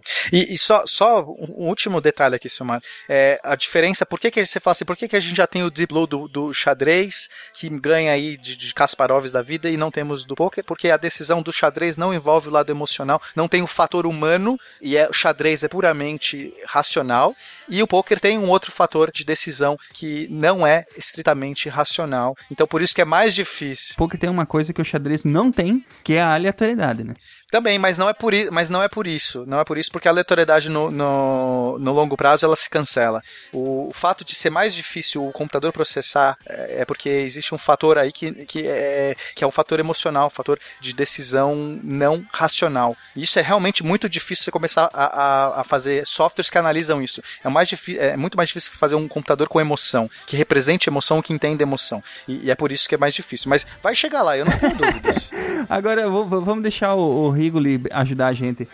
Cognitivamente, o Rigoli, como é que é que se explica essa cognição, essa, essa, esse feeling, essa coisa que, o, como o Pena estava bem falando, é difícil de imitar artificialmente do ser humano? Na verdade, a gente está sempre calculando aí uma série de probabilidades, assim, né? Acontece que o nosso, como falou, né? O nosso cérebro ele é uma calculadora biológica, né? Então, ah, o que acontece é que a gente tem uma- um número de informações mais limitado, assim, né? Ah, aí é que vão acontecer o feeling que, por vezes, vai nos ajudar, por vezes vai fazer sentido, mas nem sempre, né? Então, ah, vão ter situações, por exemplo, ah, em que vão acontecer, né? Depois eu comentar algumas distorções cognitivas onde a gente acha que as coisas vão fazer sentido e não vão. Por exemplo, né? A galera que joga aí, né? Deve ter passado por isso ou, ou ensina alguém a jogar, né? Então, assim, ah, eu joguei seis partidas. As minhas seis mãos foram péssimas. Então, quer dizer que a próxima mão provavelmente vai ser boa, né? Porque vir sete mãos ruins não vai dar. Ah, só que isso não faz sentido estatístico nenhum, né? A cada vez que tem o shuffle ali, tu zera as probabilidades, né? São independentes, né? São Exato. mãos independentes, não estão relacionadas. Só que na nossa cabeça isso não, isso não roda assim. Nosso, nossa Uhum. cabeça não computa assim, né? Então, às vezes o feeling vai te levar a fazer uma, uma jogada ou uma tentativa que não faz sentido estatístico e que pode dar certo. Às vezes, não, né? Claro que fica muito mais marcado, principalmente na, na história do poker, né? Quando o cara acertou, né? Mas ali, uh, Silmar estava comentando do, do Deep Blue com o Kasparov. Ele, uh, ele até chegou a ganhar algumas partidas do Deep Blue, né? Sim, ele ganhou várias partidas. Quando ele deu o clique dele de saber o que fazer, é quando ele parou de pensar tão racionalmente sobre o que ele ia jogar, ou seja, não levar tanto em conta as probabilidades da jogada, porque ele viu que o Deep Blue ia fazer muito mais que ele, cálculos, muito mais cálculos que ele, e ele começou a fazer jogadas improváveis, que não faria Uhum. E ali que ele conseguiu ter uma brecha em cima do Deep Blue, mas assim, parece que depois do Deep Blue, sei lá, se ele aprendeu o que foi, mas foi fácil, né? É, A- ele, a- acabou que ele perdeu realmente as três partidas, né? Não teve também um ponto em que ele tava. Ele sugeriu que haveria é, controladores humanos no Deep Blue sim, em algumas ele das chegou a partidas? falar isso, sim. chegou a falar. Foi muito legal. Quem, quem puder ler essa biografia, ela é muito, muito bacana. Eu, eu também sou suspeito de falar porque eu adoro ler biografia, mas. Vamos fazer um sobre xadrez, então. É, sim. Só que fazer. assim, é, é bom lembrar também o que o xadrez, tu começa toda a partida com o mesmo número de peças que fazem a mesma coisa. Uma partida de, de poker, cada rodada tu tá com peças, né? Com cartas diferentes na tua mão. É, o xadrez é um jogo de informações completas, né? Você sabe É. tudo que o seu adversário pode fazer. Isso, é. Tu, tu sabe não só tuas peças, como tu sabe do teu oponente. Tem isso também. é. Exatamente. No poker você não sabe o que o seu oponente tem. É, a gente pode até definir, então, o, o- qual, qual o, como o jogo de poker se enquadra na teoria dos jogos.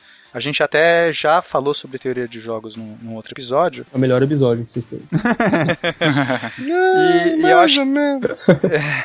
eu acho que é legal, então, a gente definir, né, que tipo de jogo é o jogo do poker. Então, poker é um jogo assíncrono, porque cada jogador ele tem um turno para apostar, né, cada um não é simultâneo. Não cooperativo, porque obviamente todo mundo tá querendo ganhar o dinheiro. Todo mundo quer dos comer o outros. rabo de todo mundo. Às vezes, literalmente. no strip poker. É, depende do tipo de poker. Ele é um jogo de soma zero, né? Como a gente já falou no cast, significa que um jogador ganha, o outro perde. Não dá pra dois ganharem simultaneamente. O melhor que dá pra acontecer é o empate, mas também é zero, né? Ninguém ficou no lucro. E de estratégias mistas. Por que, que a gente fala estratégia mista? Quer dizer que você. é, o que, é uma estratégia mista e uma, uma estratégia é, natural? Uma estratégia única? É você tomar. A estratégia mista é aquela que você pode variar as suas escolhas. Você pode escolher agora agir de uma maneira e depois você age de uma outra maneira. Você não precisa seguir um único comportamento, não existe um único comportamento vencedor.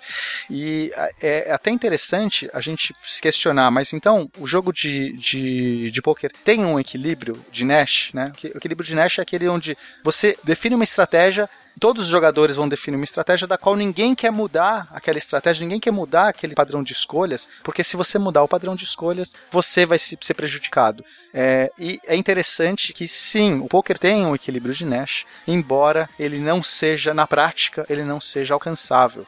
Por quê? Porque a teoria de jogos parte de certos pressupostos que não são obedecidos no poker. Ela primeiro parte que todo mundo é racional. E isso no jogo de poker não, não necessariamente acontece. Os jogadores não tomam decisões, como a gente falou.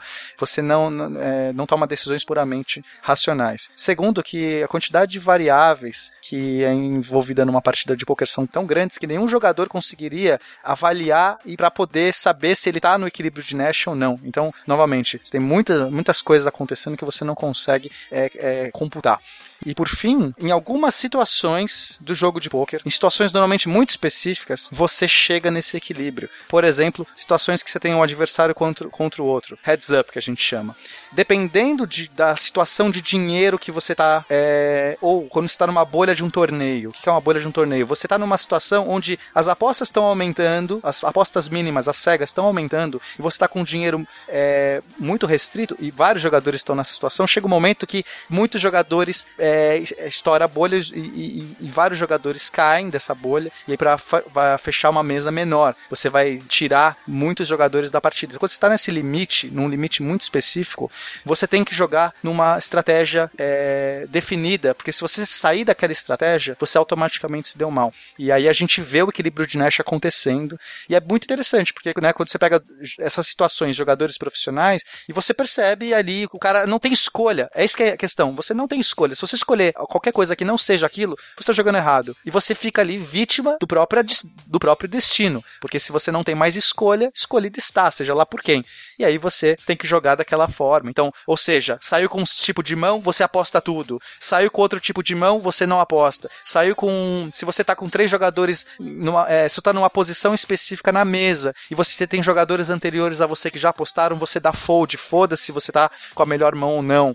Então você entra em regrinhas do poker e os jogadores profissionais identificam isso e sabem essas regrinhas e na verdade são equilíbrios de Nash, não deixam de ser para aquela situação específica. A bolha é uma situação em que a hora que o próximo jogador cair, todo mundo entrou no dinheiro, ou que a hora que o próximo jogador cair, um novo nível de premiação começa. E em algumas situações vale a pena você pagar, por exemplo, se o jogador tá muito baixo com muitas fichas e ele vai ao win, vale a pena para você, se você tiver com muitas fichas, pagar o all-in dele com qualquer mão, não importa a sua mão nessa hora, porque matematicamente falando, vale a pena você correr o risco da probabilidade de eliminar o cara, porque você vai ganhar mais dinheiro. Mesmo que você hum, tenha uma mão, a pior, pior mão do jogo, que é o 7-2 off, ainda vale a pena você ir ao in contra o cara, porque matematicamente falando, às vezes que você ganhar, você vai, vai ter um salto de premiação muito alto, pra você entender basicamente, entendeu? Exatamente. Então, o ICM seria aplicar estatística básica para é, pautar a sua jogada. É, mais do que estatística básica, é aplicar a teoria dos jogos. Quando a estatística é diferente da teoria dos jogos?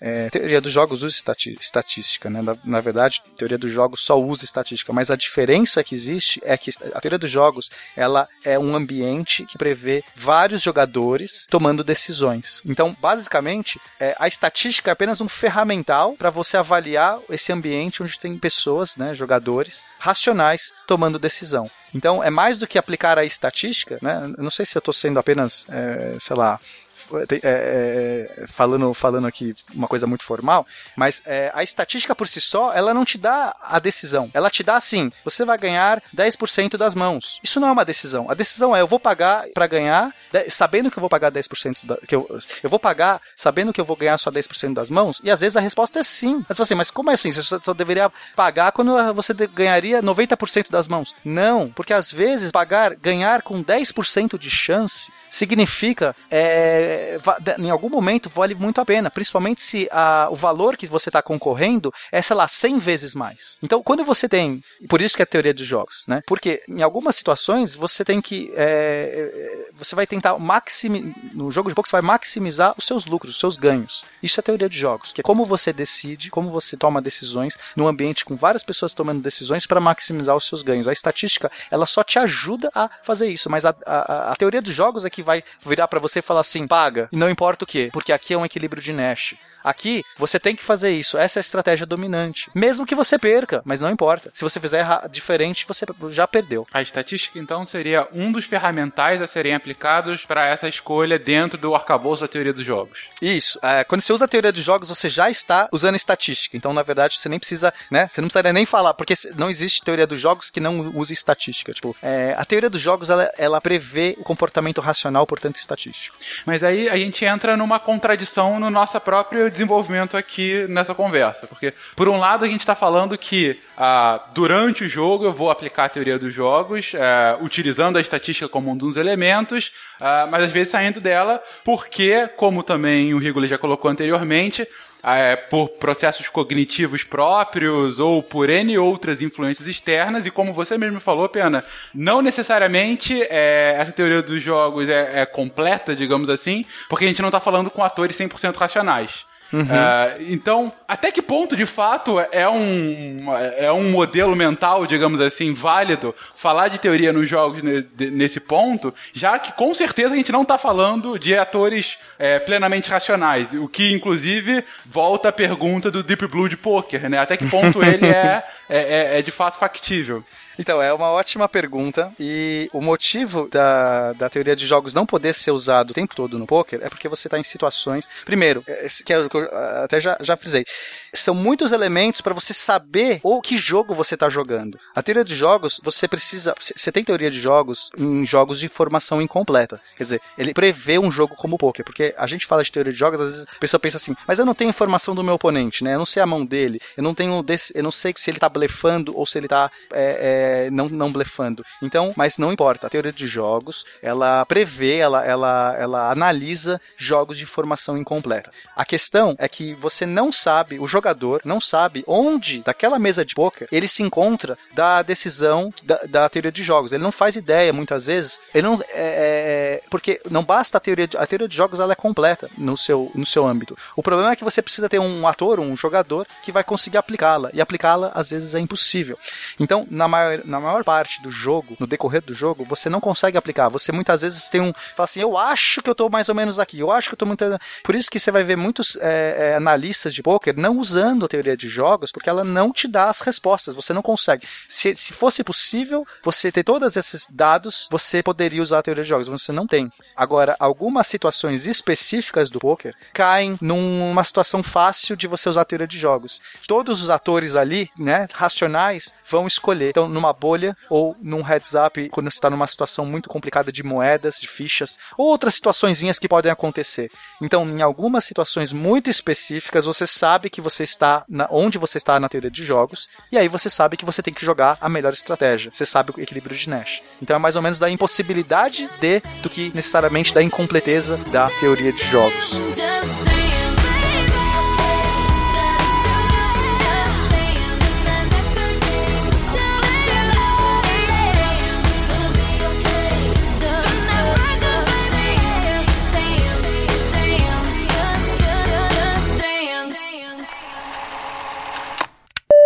Eu pago seus 25. E eu vou aumentar com tudo o que eu tenho. Será meio milhão de dólares para o vencedor. Nem ao menos vai ver sua cara. Não precisa. Que jogo é esse, Maverick? Olha a sua carta. É, eu olharia minha carta se fosse você. Que poker é esse que está jogando? Olha a maldita carta!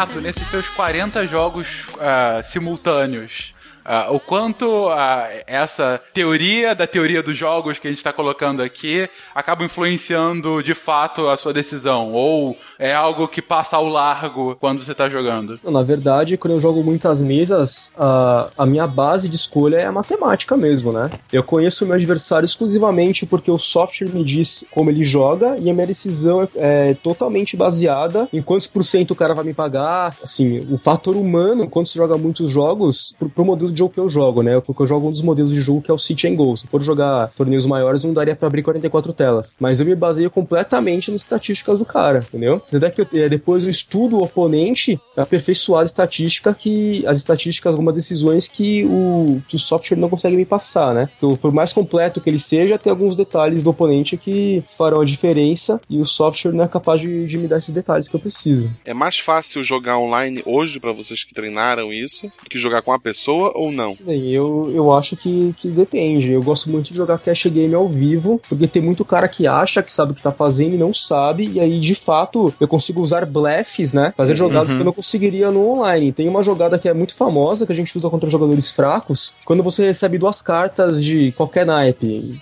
Indiferente. E aí no bordo bate duas cartas de copas, por exemplo. E aí o cara aposta, você paga, bate a terceira carta de copas e aí você blefa que você tinha duas de copas antes na sua mão. Só que pra você fazer isso, quando o cara apostar no flop, tem um- uma conduta essencial que você tem que fazer. Que o jogador que é amador acha que ele tá te dominando quando você faz isso, que é olhar as suas cartas, né? Você olha as suas cartas porque geralmente o jogador, ele, ele tem que conferir se ele tá na pedida ou não. Então esse é um tipo de blefe que eu só posso fazer ao vivo. E funciona muito contra caras que acham que sabem o que tá fazendo. Eu faço isso normalmente, porque eu esqueço as minhas cartas. Pois é.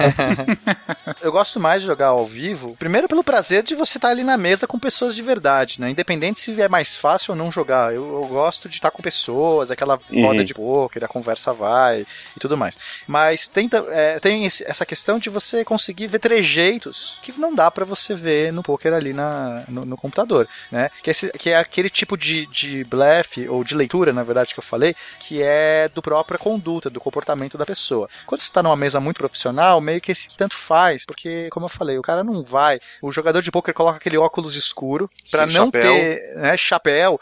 É, tem uns que põem, tem uns que não põem, mas basicamente todos eles foram treinados pra não dar nenhum indício físico. O óculos não serve pro cara não ver o que você não ver a sua reação. Ele serve pro cara não ver que você tá olhando pra ele. Também, também. O óculos não é defensivo, né? Ele é ofensivo, né?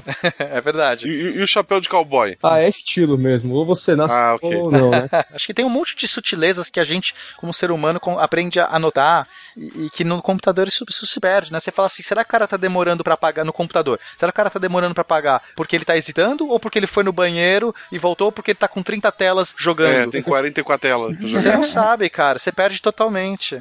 No ao vivo, cara, você não tem. O cara, você sabe que ele não tá indo no banheiro. Você, você, tá, você sabe se ele tá tenso ou não. Isso aí é muito mais legal mesmo. E, e a segunda pergunta é quando vocês recebem troco e moeda, vocês organizam elas tipo igual em montinho, não? Tá, tá muito claro que, que justamente esse elemento, esse plus a mais aí do, do, do, do poker é justamente o elemento humano, né? Pergunta do Marcelo ali, do, do Guaxa, foi muito oportuna, assim, porque eh, a variável psicológica ela está presente em, em- ambos os jogos, né? Sendo presencial, sendo online. A diferença é, é o foco que, que pode ter, né? Então, assim, quando tá jogando com alguém, vai ter todas as tuas variáveis internas, ou seja, toda a tua questão emocional, os teus pensamentos, o teu cansaço, a tua vontade de ir no banheiro, tudo isso vai estar ali já. Mas tá lendo o teu oponente, ou os teus oponentes, né? Então, assim, tu vai ter um número maior de variáveis para estar levando em consideração o tempo todo, né? O cérebro tá computando mais. Tanto que, eh, já que tem essa folga, né? Dá para se jogar eh, essa folga jogando online, a gente pode jogar em mais telas ao mesmo tempo, né? Porque tem um monte de coisa que tu não tá precisando pensar, né? Tu falou, tu não sabe se o cara levantou pra ir no banheiro, se ele tá ah, mal do estômago, se a esposa veio xingar ele, não sabe o que aconteceu, né? Ah, então não tem que estar levando muito isso em conta, né? Mas ah, eu acho que uma, uma coisa que a gente foi e voltou ao longo do, do cast, eu fiquei pensando, é o quanto isso é um jogo de cartas e o quanto isso é um jogo eh, de pessoas, né? Eu acho que na verdade é as duas coisas, né? Quando a gente tava falando de inteligência artificial ali, eu acho que a gente faz a ponte assim, de ver como é um contínuo que vai e volta, né? A gente tem, por um lado, uma, uma pensar bastante racional, entre aspas, assim, e bastante matemática, vamos colocar. E por outro lado, a gente tem a nossa matemática subjetiva, né? E quando a gente vai ver, as, ah, a gente não é tão bom assim de matemática formal, né? A gente tem que treinar muito para conseguir fazer, porque a nossa tendência é fazer uma matemática bem estranha, assim, né? bem enviesada. Né? Ah, eu, eu peguei alguns temas, assim, que acho que são, são bacanas, né? Que tão, são de como a nossa cabeça funciona de modo geral e que a gente acaba usando no poker, né? Até a, a minha outra frase que eu ia usar na abertura era que o poker é a quantificação da vida, né? Porque o tempo todo a gente está ponderando riscos e ganhos nas decisões que a gente toma. Tem toda uma área da psicologia que estuda resolução de problemas e outra que chama julgamento tomado de decisão, né? Que estuda como a gente faz isso, né? Então, amanhã de manhã, ou talvez não tão de manhã, né? Vocês vão sair trabalhar e vocês vão ponderar, ah, será que eu vou de carro ou vou de ônibus, né? Qual o custo que isso tem? Qual o ganho que isso tem? Leva a blusa ou não leva a blusa? Exato, né? Ah, vou comprar o, o almoço mais caro, comer bem, ou vou economizar e vou, né? Isso o tempo todo a gente tá jogando, né? O mesmo cérebro que evoluiu lá na savana africana é o cérebro que tá jogando poker agora, né? Então, não teve muito tempo evolutivo para ter diferença. Tem dois grandes grupos de problemas que a gente pode resolver, né? Ah, um deles são os bem definidos e os outros são os mal definidos, né? O que a gente chama de problema bem definido é o que dá para resolver bem matematicamente, assim, né? Você estava falando de uh, teoria de jogos, entra dilema do prisioneiro, coisas assim, equações, coisas que a gente consegue olhar assim, ah, isso aí eu sei resolver, e tu vai ter claramente quais os passos que tem que fazer para resolver. Só que os não resolvidos, isso não é claro, né? Precisa ter um insight, precisa ter um, um, uma coisa nova, né, para resolver o problema. Pra, então, assim, a dúvida é, será que o poker é um jogo de um problema bem definido ou não bem definido, né? Eu coloquei um, um dilema ali, eu queria perguntar para vocês, tá? Presta atenção. um homem vivia em uma pequena cidade e casou 20 mulheres diferentes na mesma cidade. Todas elas ainda estão vivas. Ele nunca se divorciou de nenhuma delas. No entanto, ele não quebrou lei alguma. Como ele pôde fazer isso? Ele era o padre da cidade. Ah. É isso? Jura que é Sério? isso? É isso mesmo? Exatamente. Caralho. Exatamente. Muito, bom, caraca. Um chute Isso quer dizer que você é muito É. bom jogador de poker.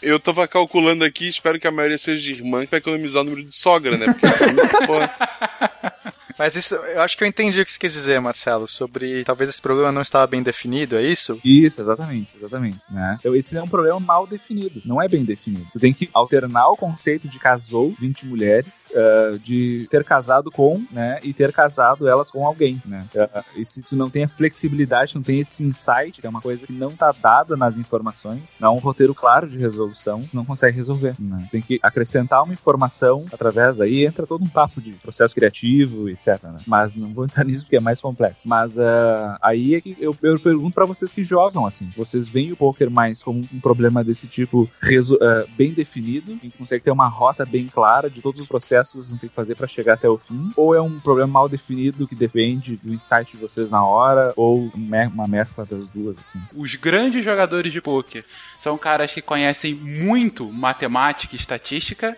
ou são caras que conhecem muito a mente humana, a psicologia, a personalidade do- dos seus adversários? Eu acho que tem que ser ambos, e, e- porque o jogo de poker ainda hoje, né, é um jogo que tem uma parte racional, estatística muito importante. Quer dizer, quem ignora isso dificilmente vai ser um jogador, um bom jogador. Mas é, é- você tem que entender muito de ser humano, de tomada de decisão, de, de imaginar por que, que a pessoa está fazendo aquilo e, e- e sacar o seu oponente, leitura de oponente. Isso tem muito a ver com emoção, com a parte emocional. Então, eu não sei, é, para mim, pelo menos, é, eu sempre gostei. O, o, o poker foi muito mais para mim divertido do que o xadrez. Eu adoro jogar xadrez, porque o xadrez não tem o elemento emocional. O elemento emocional do xadrez é do tipo, pô, o cara tá com vontade de ir no banheiro e vai jogar mal porque ele tá, sei lá, apertado. Tirando isso, tirando. Se você tá com os dois jogadores com normais ali, sem o cara tá pensando na família, essas coisas, você vai jogar racional. Suas decisões elas têm que só ser pautadas na, na questão racional. E o poker permite toda a questão, principalmente né, quando a gente tá falando de dinheiro. Porque o dinheiro, ele é muito, ele pesa, né? Se você tá apostando alguma coisa ali, é porque você sabe que tem um valor envolvido, um, você tem um é difícil ter um desprendimento da relação que você tem com aquele valor apostado. E no momento que você coloca alguma coisa ali, você reage. É- é- como é que você vai. É difícil. Então tem esse fator emocional muito forte. Por isso que eu adoro o poker. Tem o fator é, emocional da gente e do outro, né? Ah, eu, eu acho que fica 80-20, tá? É claro que quando eu tô jogando 44 telas, não, é só matemática.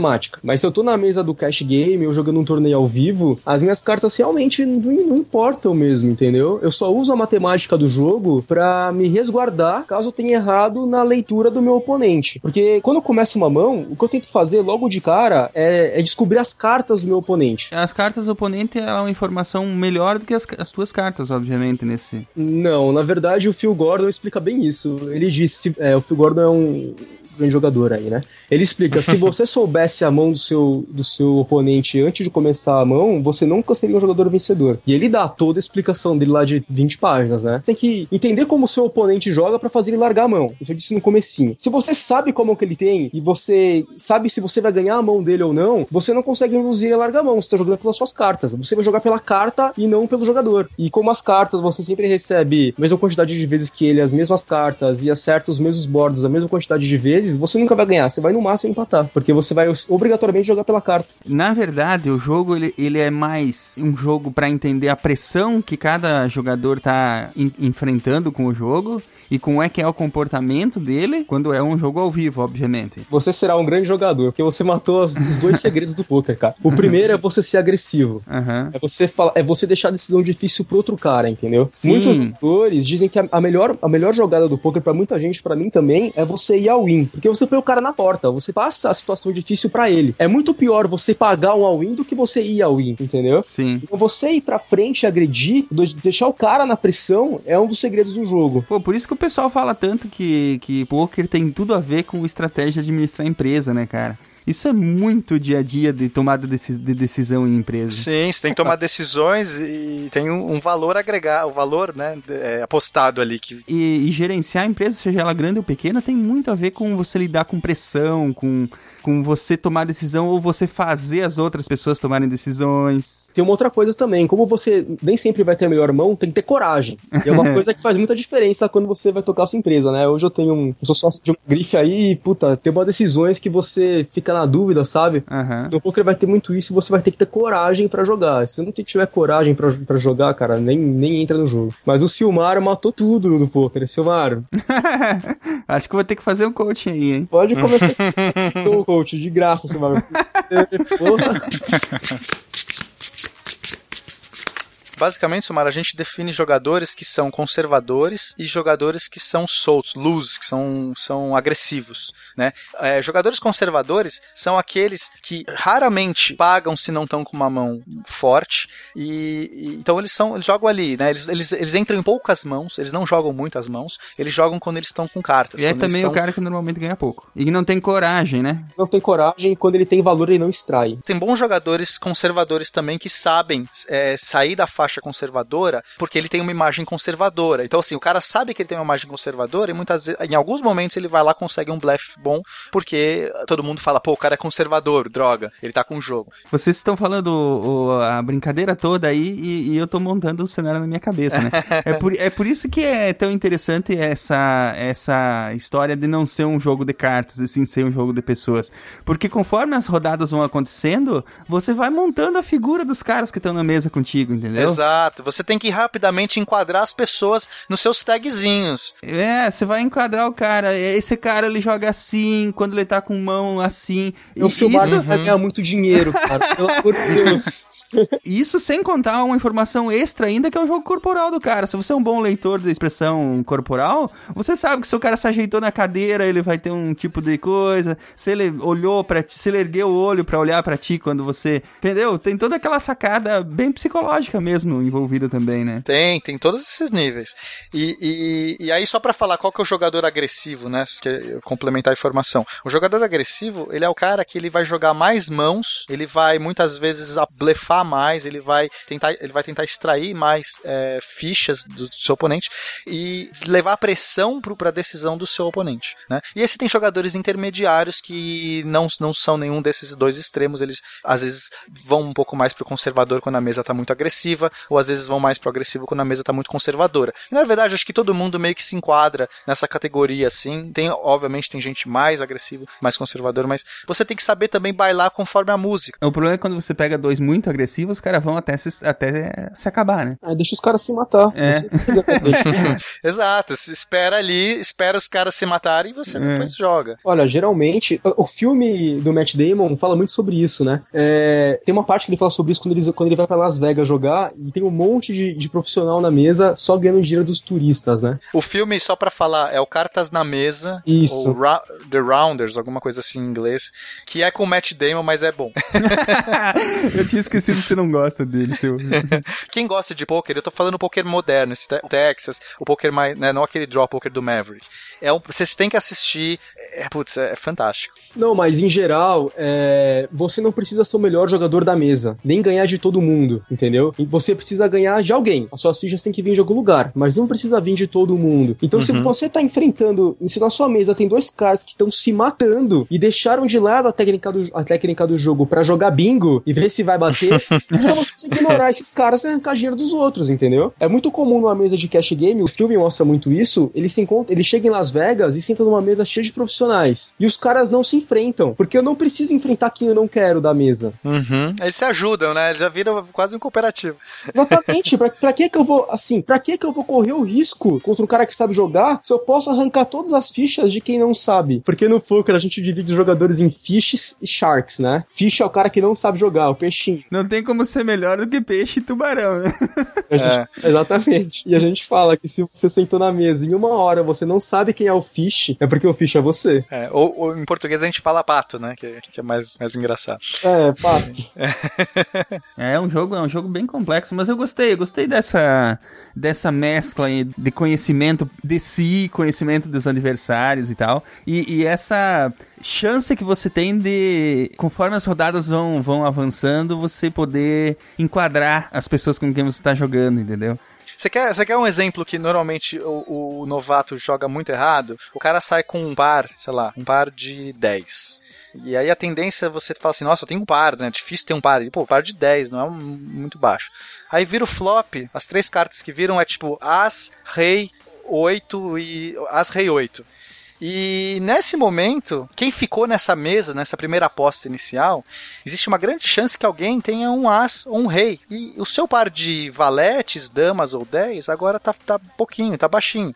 Né? Só que às vezes a pessoa não percebe, ela continua achando que por o fato dela já ter saído com um par na mão, ela tem um jogão. Nossa, olha que legal. É que o principal erro do jogador iniciante é isso que o Pena falou. O cara não larga a mão. O cara tem, não tem medo de largar a mão. Ele se apega à mão dele. O par de as só é a melhor mão antes do flop. Depois do flop, o par de as pode ser uma mão lixo. Mas o cara não tem coragem de largar o par de as, né? Não, ele par de as. apega, né? Isso aí é tão legal, cara. Vocês estavam falando que a, a pessoa é apegada às cartas que ela tem, né? É apegada à mão. A pessoa que é apegada à mão no, na- no, jo- no jogo de pôquer, ela não é assim só na- no jogo de cartas, entenderam? É uma pessoa que não vai ter coragem, por exemplo, de arriscar pra, tá, pra construir uma coisa nova, pra, que vai ser um, um- um empreendedor muito, muito ousado. Se, se ele ganhar na Mega Sena, ele coloca tudo na poupança.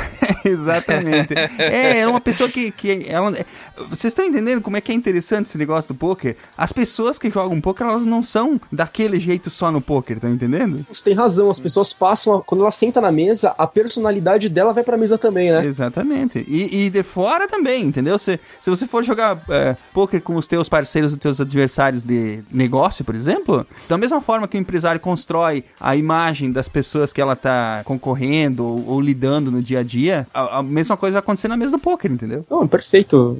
Você vai ficar rico. que eu queria. Cara, em duas horas ele matou assim, todas as, todos os pilares do jogo que os caras levam anos pra entender. O cara já entendeu Pra, sozinho. pra mim, então, só me falta a parte estatística, porque essa é a minha pior parte. o Ridley deve estar se segurando, porque eu devo estar falando cada bobagem. Não, não. Ah, não, nenhuma grande bobagem, assim, né? Só pequenas Só as bobagens. pequenas, só as pequenas. Só pequenas. Só uma- uma- São várias pequenas bobagens que somadas. Ah, não, alguém comentou ali sobre ah, economia, né? E ah, um, um- um dos ganhadores do, do prêmio, os primeiros psicólogos a ganhar o prêmio Nobel, na verdade, foram psicólogos que estavam trabalhando com, com economia, né? Eles, e eles, na verdade, os achados dele em psicologia cognitiva, especialmente dentro da área de julgamento e tomada de decisão, demonstraram que o ser humano ele não é um agente econômico racional. né? Então, aí, através de vários experimentos, né, que eles demonstraram que na hora de fazer a nossa tomada de decisão, a gente não é 100% racional. É, tem um livro muito bacana dele, é, ele ganhou junto com um colega, mas é, o Traverso não estava mais vivo, que é o Rápido Devagar, né, que é o Daniel Kahneman. É, vale a pena ler, você se joga, acho que seria bacana, que ele postula ah, ali um modelo e dá uma explicadinha que ele chama de que a gente teria dois grandes sistemas, né? Hoje já não é o principal modelo mais vigente, mas é o que, enfim, impactou mais e, e faz mais sentido didático, assim. Ah, tem um sistema que, que ele é rápido, não racional e instintivo, né? Então ele vai ah, tomar decisões rápidas baseado em conhecimentos subjetivos que a gente tem dentro da nossa cabeça, né? Então vocês estavam falando ali de, de ler os oponentes, né? Quando a gente lê os oponentes, na verdade, a gente está fazendo pequenos modelos matemáticos na nossa cabeça de qual a probabilidade que eu estou estimando internamente, subjetiva, de que ele vai fazer uma jogada mais ou menos agressiva. Né? A gente não tem um número, sei lá, 78%, mas a gente sabe que é maior que ele fazer uma jogada conservadora. E às vezes esse raciocínio ele é feito muito em cima de conhecimentos implícitos que a gente já tem sobre como o ser humano funciona, sobre como a gente funciona, quando a gente está lendo o cara na hora e a gente dá uma resposta rápida. Né? Uh, num segundo momento, o que a gente pode fazer é usar o outro sistema, que aí é um sistema que a gente chama de mais lento, que ele vai trabalhar com áreas mais frontais do cérebro, que a gente, aspas aqui, ele é mais racion, racional. Né? Então a gente vai ter uma visão um pouco mais fria de como as coisas são. Só que mesmo essa parte mais fria é sujeita a erros. Né? E esses erros são, são assim, chegam ao ponto do ridículo nos experimentos que eles fizeram. Uh, e vocês estavam falando de, de padrões né, de, de, de, de jogo. Tem algumas tarefas de jogamento chamadas de decisão que a gente faz que elas simulam jogos, não necessariamente poker, né? Mas uh, não sei se vocês já viram falar daquele livro do Damasio, O Erro de Descartes. Uh, ele estuda processos fisiológicos envolvidos em julgamento de decisão. E lá, uh, na universidade dele, lá em Iowa, eles criaram o Iowa Gambling Test, em que eles colocam uh, quatro pilhas de cartas, tudo computadorizado, que a pessoa vai o tanto, vai clicando em cima, e a cada jogada ela recebe informação de que ela ganhou tanto ou ela perdeu tanto. Uh, e eles iam medindo também funções fisiológicas, como condutância da pele, né, que vai medir funcionamento, ativação do sistema simpático e parasimpático. E eles viram que as pessoas se apegavam aos montes que começavam a dar o um lucro no começo. E mesmo quando eles começavam a dar prejuízo no final do jogo, elas continuavam jogando naqueles montes ali, né? Eu lembrei de falar do jogador iniciante, não consegue largar o par, né? É a mesma coisa. É uma dificuldade de flexibilidade cognitiva. Não consegue alternar da tua estratégia atual para uma nova estratégia, tendo em vista que mudou o cenário externo. Né? Olha, por isso que a gente tem consultor especialista, ó, porque agora ele explicou direito todas as bobagens que eu falei.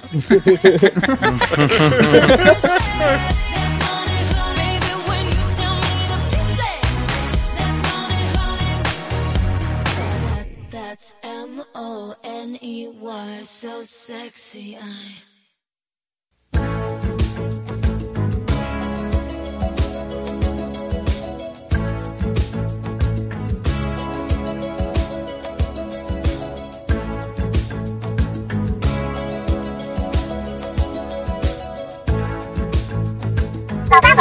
You have new mail. Sejam bem-vindos, cientistas de fim de semana, ao Mural de Recados do SciCast. É assim que recebemos os seus recados, e-mails, comentários e todo tipo de feedback, além de presente de Natal. Eu sou Marcelo Guaxinim. Eu sou a Maria. Eu sou a Jujuba. Eu sou o Silmar. E eu sou a Fernanda. Olá, pessoal. Olá, Olá pessoas. Então é Natal. Ah, não, Silmar, de novo. o Silmar tá nessas, o Silmar tá ressuscitando a Simone, sabe? Silmar, a gente já ressuscitou ela na diretoria, pelo amor de Deus, chega. Daqui a pouco vai começar Roberto Carlos. Ok, então voltando aqui ao foco que a gente tem. É, isso aí. Gente, hoje é Natal. É Natal, então é Natal.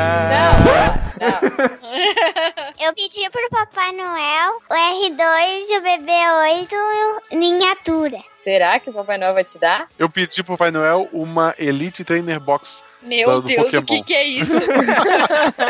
Uma tropa de elite dos Pokémon. É bem legal. Quero pedir pra ir pra Disney. eu, só, eu, eu não pedi nada pro Papai Noel também. Esse ano eu não pedi nada pro Papai Noel. Não pediu nada? É, é legal É, as pessoas não. que não pedem e ganham igual, né? É. Ela não pediu nada, mas se o Silmar não der nada, ela tá ferrada. Porque é.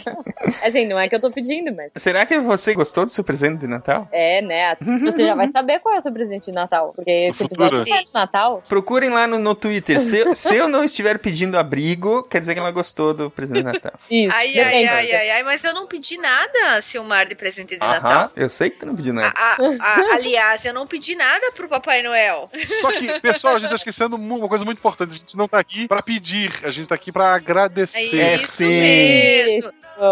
Antes de mais nada, ó, a Maria quer ler a cartinha. Ah, tá bom. Maria, você recebeu uma carta física? É isso? O que que tem na sua cartinha, Maria? Uma guirlanda. Ah, Ah, e quem foi que mandou essa cartinha pra você? Glauque Cabral. Isso mesmo. E o que que ela escreveu? Olá, amigos. Os chamo assim, pois fazem parte da minha vida diariamente. Eu escrevo essa carta dedicando a Maria. Isso mesmo, essa cartinha é para Maria. Maria, você é uma menina de muita sorte. Está crescendo em um lar onde a ciência é presente no cotidiano. Espero que isto contribua com seu crescimento. Gostaria de dizer que te acho uma fofa. Um beijo grande. Muito legal. obrigada. que Poxa, bem legal a carta, bem legal. Tinha mais coisas, só que meu pai me diz pra parar. Mas teve uma segunda carta física, não? Teve. Eu quero uma carta de foguete, Maria. Se chegar uma carta de foguete aí, você já sabe, hein? Além da cartinha que a Maria recebeu, a gente também recebeu uma outra cartinha que é da Josi Rocha. Tem forma de coração. A Josi é uma fofa. Ela veio toda dobradinha. É, estilo origami no formato de coração. Mas a Josi escreve o seguinte pra nós. Então, olá amigos do SciCast. Terminei agora de ouvir o episódio sobre Índia e percebi o quanto vocês realmente querem receber cartinhas. Claro, a gente ama receber cartinhas, Sim, principalmente de as cartinhas Sim, sim, sim. físicas. Estou me Caixinha de passarinho. Guaxinim. É, guaxinim. Fala, Silmar, fala nariz. Nariz. Pronto. Eu quero um em formato de vaca. no formato de guaxinim, no formato de nariz pro Silmar, uma no formato de Mickey Mouse pra Ju e uma no formato de alga Passarinho. pra mim. Olha, Olha só. que legal. Pra mim, passarinho. Pra mim, passarinho. Tá. Ou um outro qualquer Alemanha. Estou me sentindo na época do colégio, quando eu e minhas colegas de classe trocávamos cartas, cheias de segredos, glitters e canetinhas coloridas. Vou ficar devendo os segredos e o glitter, mas escrevo em cor de rosa. Pode ser? Agora um pouco de azul, porque ela escreveu a carta em dois tons, né? Rosa e azul. Oh. Conheci vocês através do episódio sobre carne, com o Papo de Gordo. Desde então, não perco nenhum episódio de vocês. É tão engraçado porque me sinto muito amiga de todos, embora a gente não se conheça. Fica aqui então um singelo gesto de carinho. Feliz Natal e próspero ano novo para toda a equipe do SciCast. Josi Rocha. Josi, muito obrigada pela sua cartinha. Ela veio muito linda, escrita em três cores, né? Rosa, verde e azul. Vai Oh. ser guardada com muito carinho aqui na, pela gente e Isso. com certeza trouxe muita alegria para nós ah, ao receber essa cartinha. Ó, E a gente vai guardando, né? Porque uma hora, quando a gente tiver muitas cartas, a gente vai jogar que nem a Xuxa, né? Aí vocês vão me chamar, porque eu quero jogar e eu quero ficar embaixo, que nem a Xuxa. A gente vai, Ah. fazer, vai sortear na campus, fazer uma leitura de e-mails na campus e levar as cartinhas Isso! físicas. pra- Nossa, por favor, uma piscina. O meu sonho é receber uma daquelas cartas quilométricas que tem as folhas de caderno coladas uma na outra. gente. Escrito assim, eu amo ciência, eu amo ciência, eu amo ciência. Até Ah. em to- dos dois lados até o fim, tipo uns 100 metros, Aquelas assim. cheias de beijinho também, corações, tudo. Olha só. Eu vou escrever uma cartinha. Minha. Vou escrever Olha! várias. Isso, bom. escreve várias Eu, eu queria, eu queria puxar essa, essa deixa que a gente tá agradecendo, e já que falamos de duas ouvintes aí, né? E agradecer mais, agradecer todos os nossos ouvintes que estiveram com a gente esse ano e que riram com a gente, choraram com a gente, se preocuparam com o planeta, foram pra Marte, foram pro cinema com a gente, Jogaram carta com a gente no programa de hoje. jogaram cartas com a gente. Se preocuparam com a falta d'água, se preocuparam com o lixo que nós produzimos, estudaram sobre célula, descobriram o maravilhoso mundo da química. Pediram mais programas de história, mais programas de história, mais programas de história, mais programas de história. Aguardem, Fala mil aguardem. vezes. A gente sabe que vocês gostam. É. 2016, logo ali, ó. É. Os ouvintes também que, que participam com a gente das brincadeiras no Twitter para tentar adivinhar o tema do próximo programa. Sim. Os ouvintes que fazem desenhos. Os ouvintes que Sim. fazem desenho. Desenha eu! Adoramos receber desenhos, gente, não parem. Eu quero agradecer também ao Hugo que me mandou um mini Silmar feito em impressora 3D. Ah, Ah, que eu ficou vi. coisa Ah, sim. Faltou, faltou um pouco de nariz aí, mas. É que faltou, faltou material. é, Já faltou conversei material. com o Hugo, parece que terminou a- o material na impressora e não deu fazer o nariz maior. Oh, meu Deus. É, devo fazer um nariz Eu pra- quero um pra mim também. Vai ver essa cabeça tá maior. É, eu acho que teremos novidades sobre isso em 2016 também, vai ser bem bacana. Ah, olha só. Eu gostaria de agradecer aos patronos, né, os nossos patronos que sempre estão com a gente, nos apoiando financeiramente. Esses estão votando com a carteira pela continuidade do SciCast. E graças aos valores que vocês tão gentilmente doam e colaboram, é que nós temos essa possibilidade, né, de ter um chão firme para pisar e para continuar produzindo, porque, mais uma vez, não é desculpa, mas servidor é caro, é, dá trabalho fazer o SciCast, né? E esse chão que vocês nos proporcionam é o que nos dá é, algo ao que, ao que nos apoiarmos, né? Porque dinheiro faz sim diferença, ao que nos apoiarmos para que a gente continue levando o programa semanalmente ao ar, né? É isso aí. Eu também gostaria de agradecer toda a equipe de colaboradores do SciCast, cada um de vocês, cada uma das pecinhas que nos ajuda dia a dia. O, o Sérgio Vieira lá, ele, ele fala que não é uma equipe, é um exército. É um exército. Hoje somos 26 pessoas na equipe do SciCast, gente. Caramba. É, outro dia eu brinquei que com essa quantidade de gente a gente virtualmente pode começar uma guerra. Então é, é bastante gente, né? Tá, Então, todas as pessoas que nos, que nos ajudam nas pautas, que revisam as pautas, que re-revisam as pautas, que fazem as pautas, Sim, né? que aturam a minha cobrança incessante dos prazos, né? Gente, não é fácil Parabéns, não. chatão. Cobrança do Silmar dos prazos, porque ele tá cobrando toda hora com e-mail. Não esquece dos prazos, você já tá com o prazo vencido e bababá, bababá, mimimi, mimimi, né? É, Graças a uma equipe como essa, que a gente passou o ano de 2015 mais uma vez sem atrasar um episódio. Nenhum, Ou no aí. horário de verão Nenhum. mesmo derrubando o servidor, como o Silmar conseguiu fazer, Sim! sem, não tinha nada lá. Era uma página em branco, mas tinha o link lá pra vocês. Sem faltar um episódio, tá? É isso aí. Pelo contrário, né? A gente pôs episódio a mais. A gente teve até teaser a mais esse ano. Do SciCast, pela quantidade de informação que ele traz, pela periodicidade dele, é, ele precisa dessa equipe gigante e ele não funcionaria se fosse dois, quatro ou dez pessoas. Ele só funciona porque tem todas essas pessoas para estar ajudando a gente. Então, de novo, muito obrigado a esses colaboradores, né? E também agradecer a todos os convidados, as pessoas que abraçaram o projeto do SciCast. Os nossos especialistas. Isso, aquelas pessoas que a gente chama, cara, a gente tem aqui essa pauta sobre o assunto tal, ela tem 22 páginas, tá afim de gravar com a gente. A gente vai gravar até uma hora da manhã, na terça-feira. Isso, Sim. quantas vezes essas... E é muita gente, né? Se nós temos 26 colaboradores hoje, em dois anos passaram mais de 100 especialistas pelo SciCast. Então, é Isso. muita gente. E, e assim, ó, é gente que se doa de coração, sem receber nada, só pelo, pelo prazer de estar compartilhando o, conhe- o próprio conhecimento, né? De estar podendo passar a informação adiante. Então, é, convidados mil nos nossos corações aí para sempre, né? É isso De aí. novo, para não cometer nenhum erro esquecendo algum deles, a gente não vai citar, mas Todos eles estão listados nos, nos posts, sempre, sempre, sempre estão lá, né? E por último, né, antes de acabar o ano, já que esse ano a gente tem a Protons, ela começou esse ano, espero que dure muito tempo aí, que só cresça. Agradecer, porque não, aos nossos anunciantes todos queridos, que também ajudaram a gente a chegar até aqui e Acreditaram no trabalho que a gente faz no Exato. SciCast, né? Acreditaram no nosso público, acreditaram nos nossos ouvintes, né?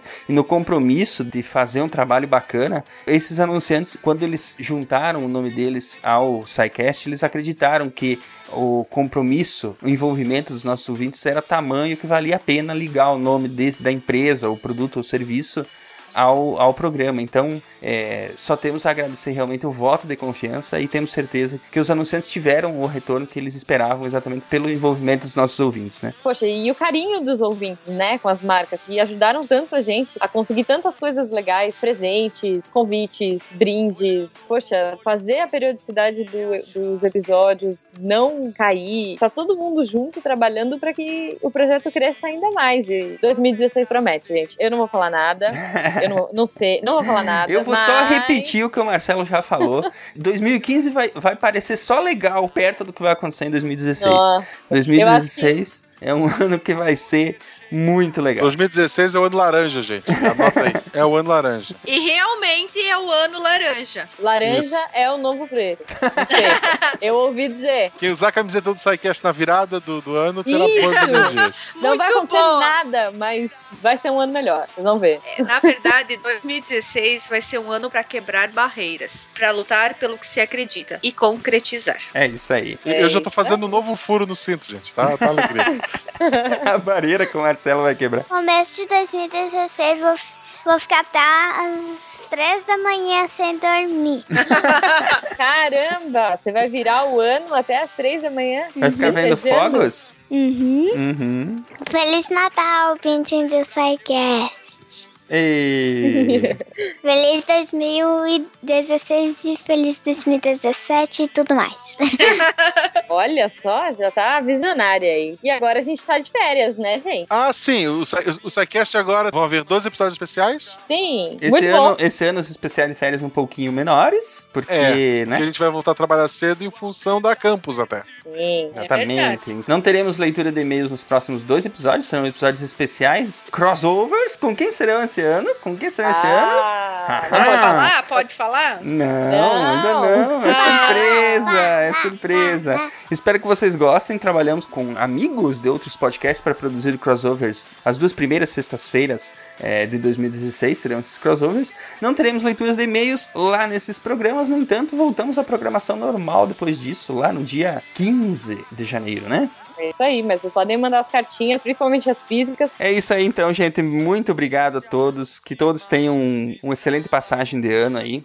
O ano que vem estaremos todos de volta com mais energia, com mais garra ainda para produzir esse conteúdo tradicionalmente bacana que a gente tenta fazer. E é isso. Muito obrigado a todos que nos acompanharam e até o ano que vem para mais uma temporada de SciCast, né? Ó, Season 3 já, hein?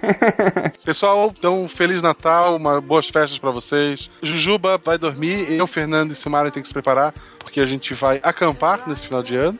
É, eu espero que dê tudo certo. Que legal. Ai, ai, Que ai. legal. Depois eu quero ver fotos, hein? Vamos arrumar as coisas então, vestir o uniforme. Pessoal, boas festas. Até 2016, o ano laranja. Abraço, tchau. Beijos, magos. Ah, tchau. Tchauzinho. Tchauzinho. Tchau, galera.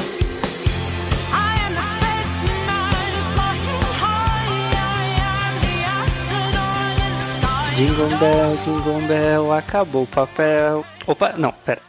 Ô pessoal, aqui é o Nicolas Reis de Criciúma, Santa Catarina, e gostaria de desejar a todos um Feliz Natal, um próspero Ano Novo, e que 2016 seja repleto de amor, paz, saúde, sucesso, felicidade e muito saquete para todos nós.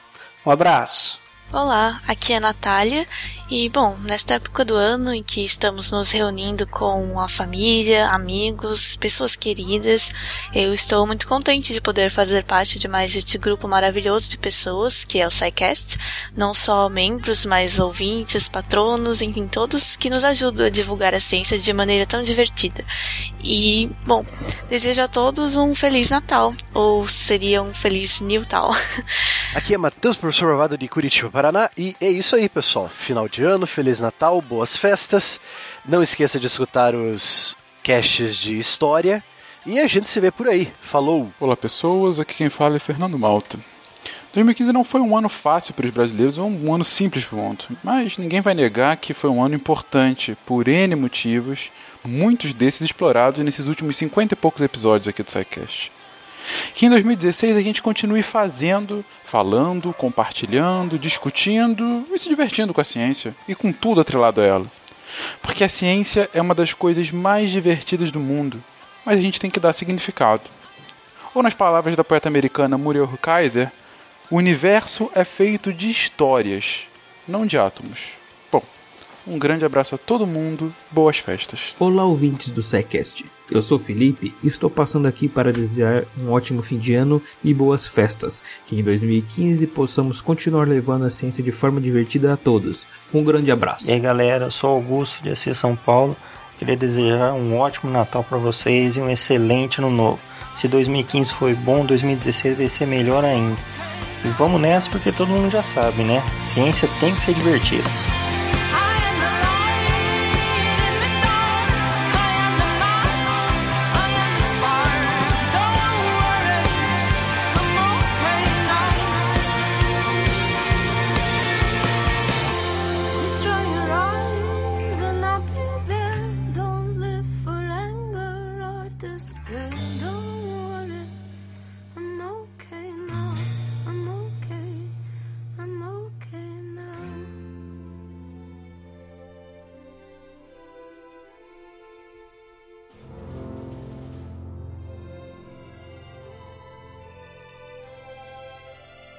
Porque a ciência tem que ser divertida.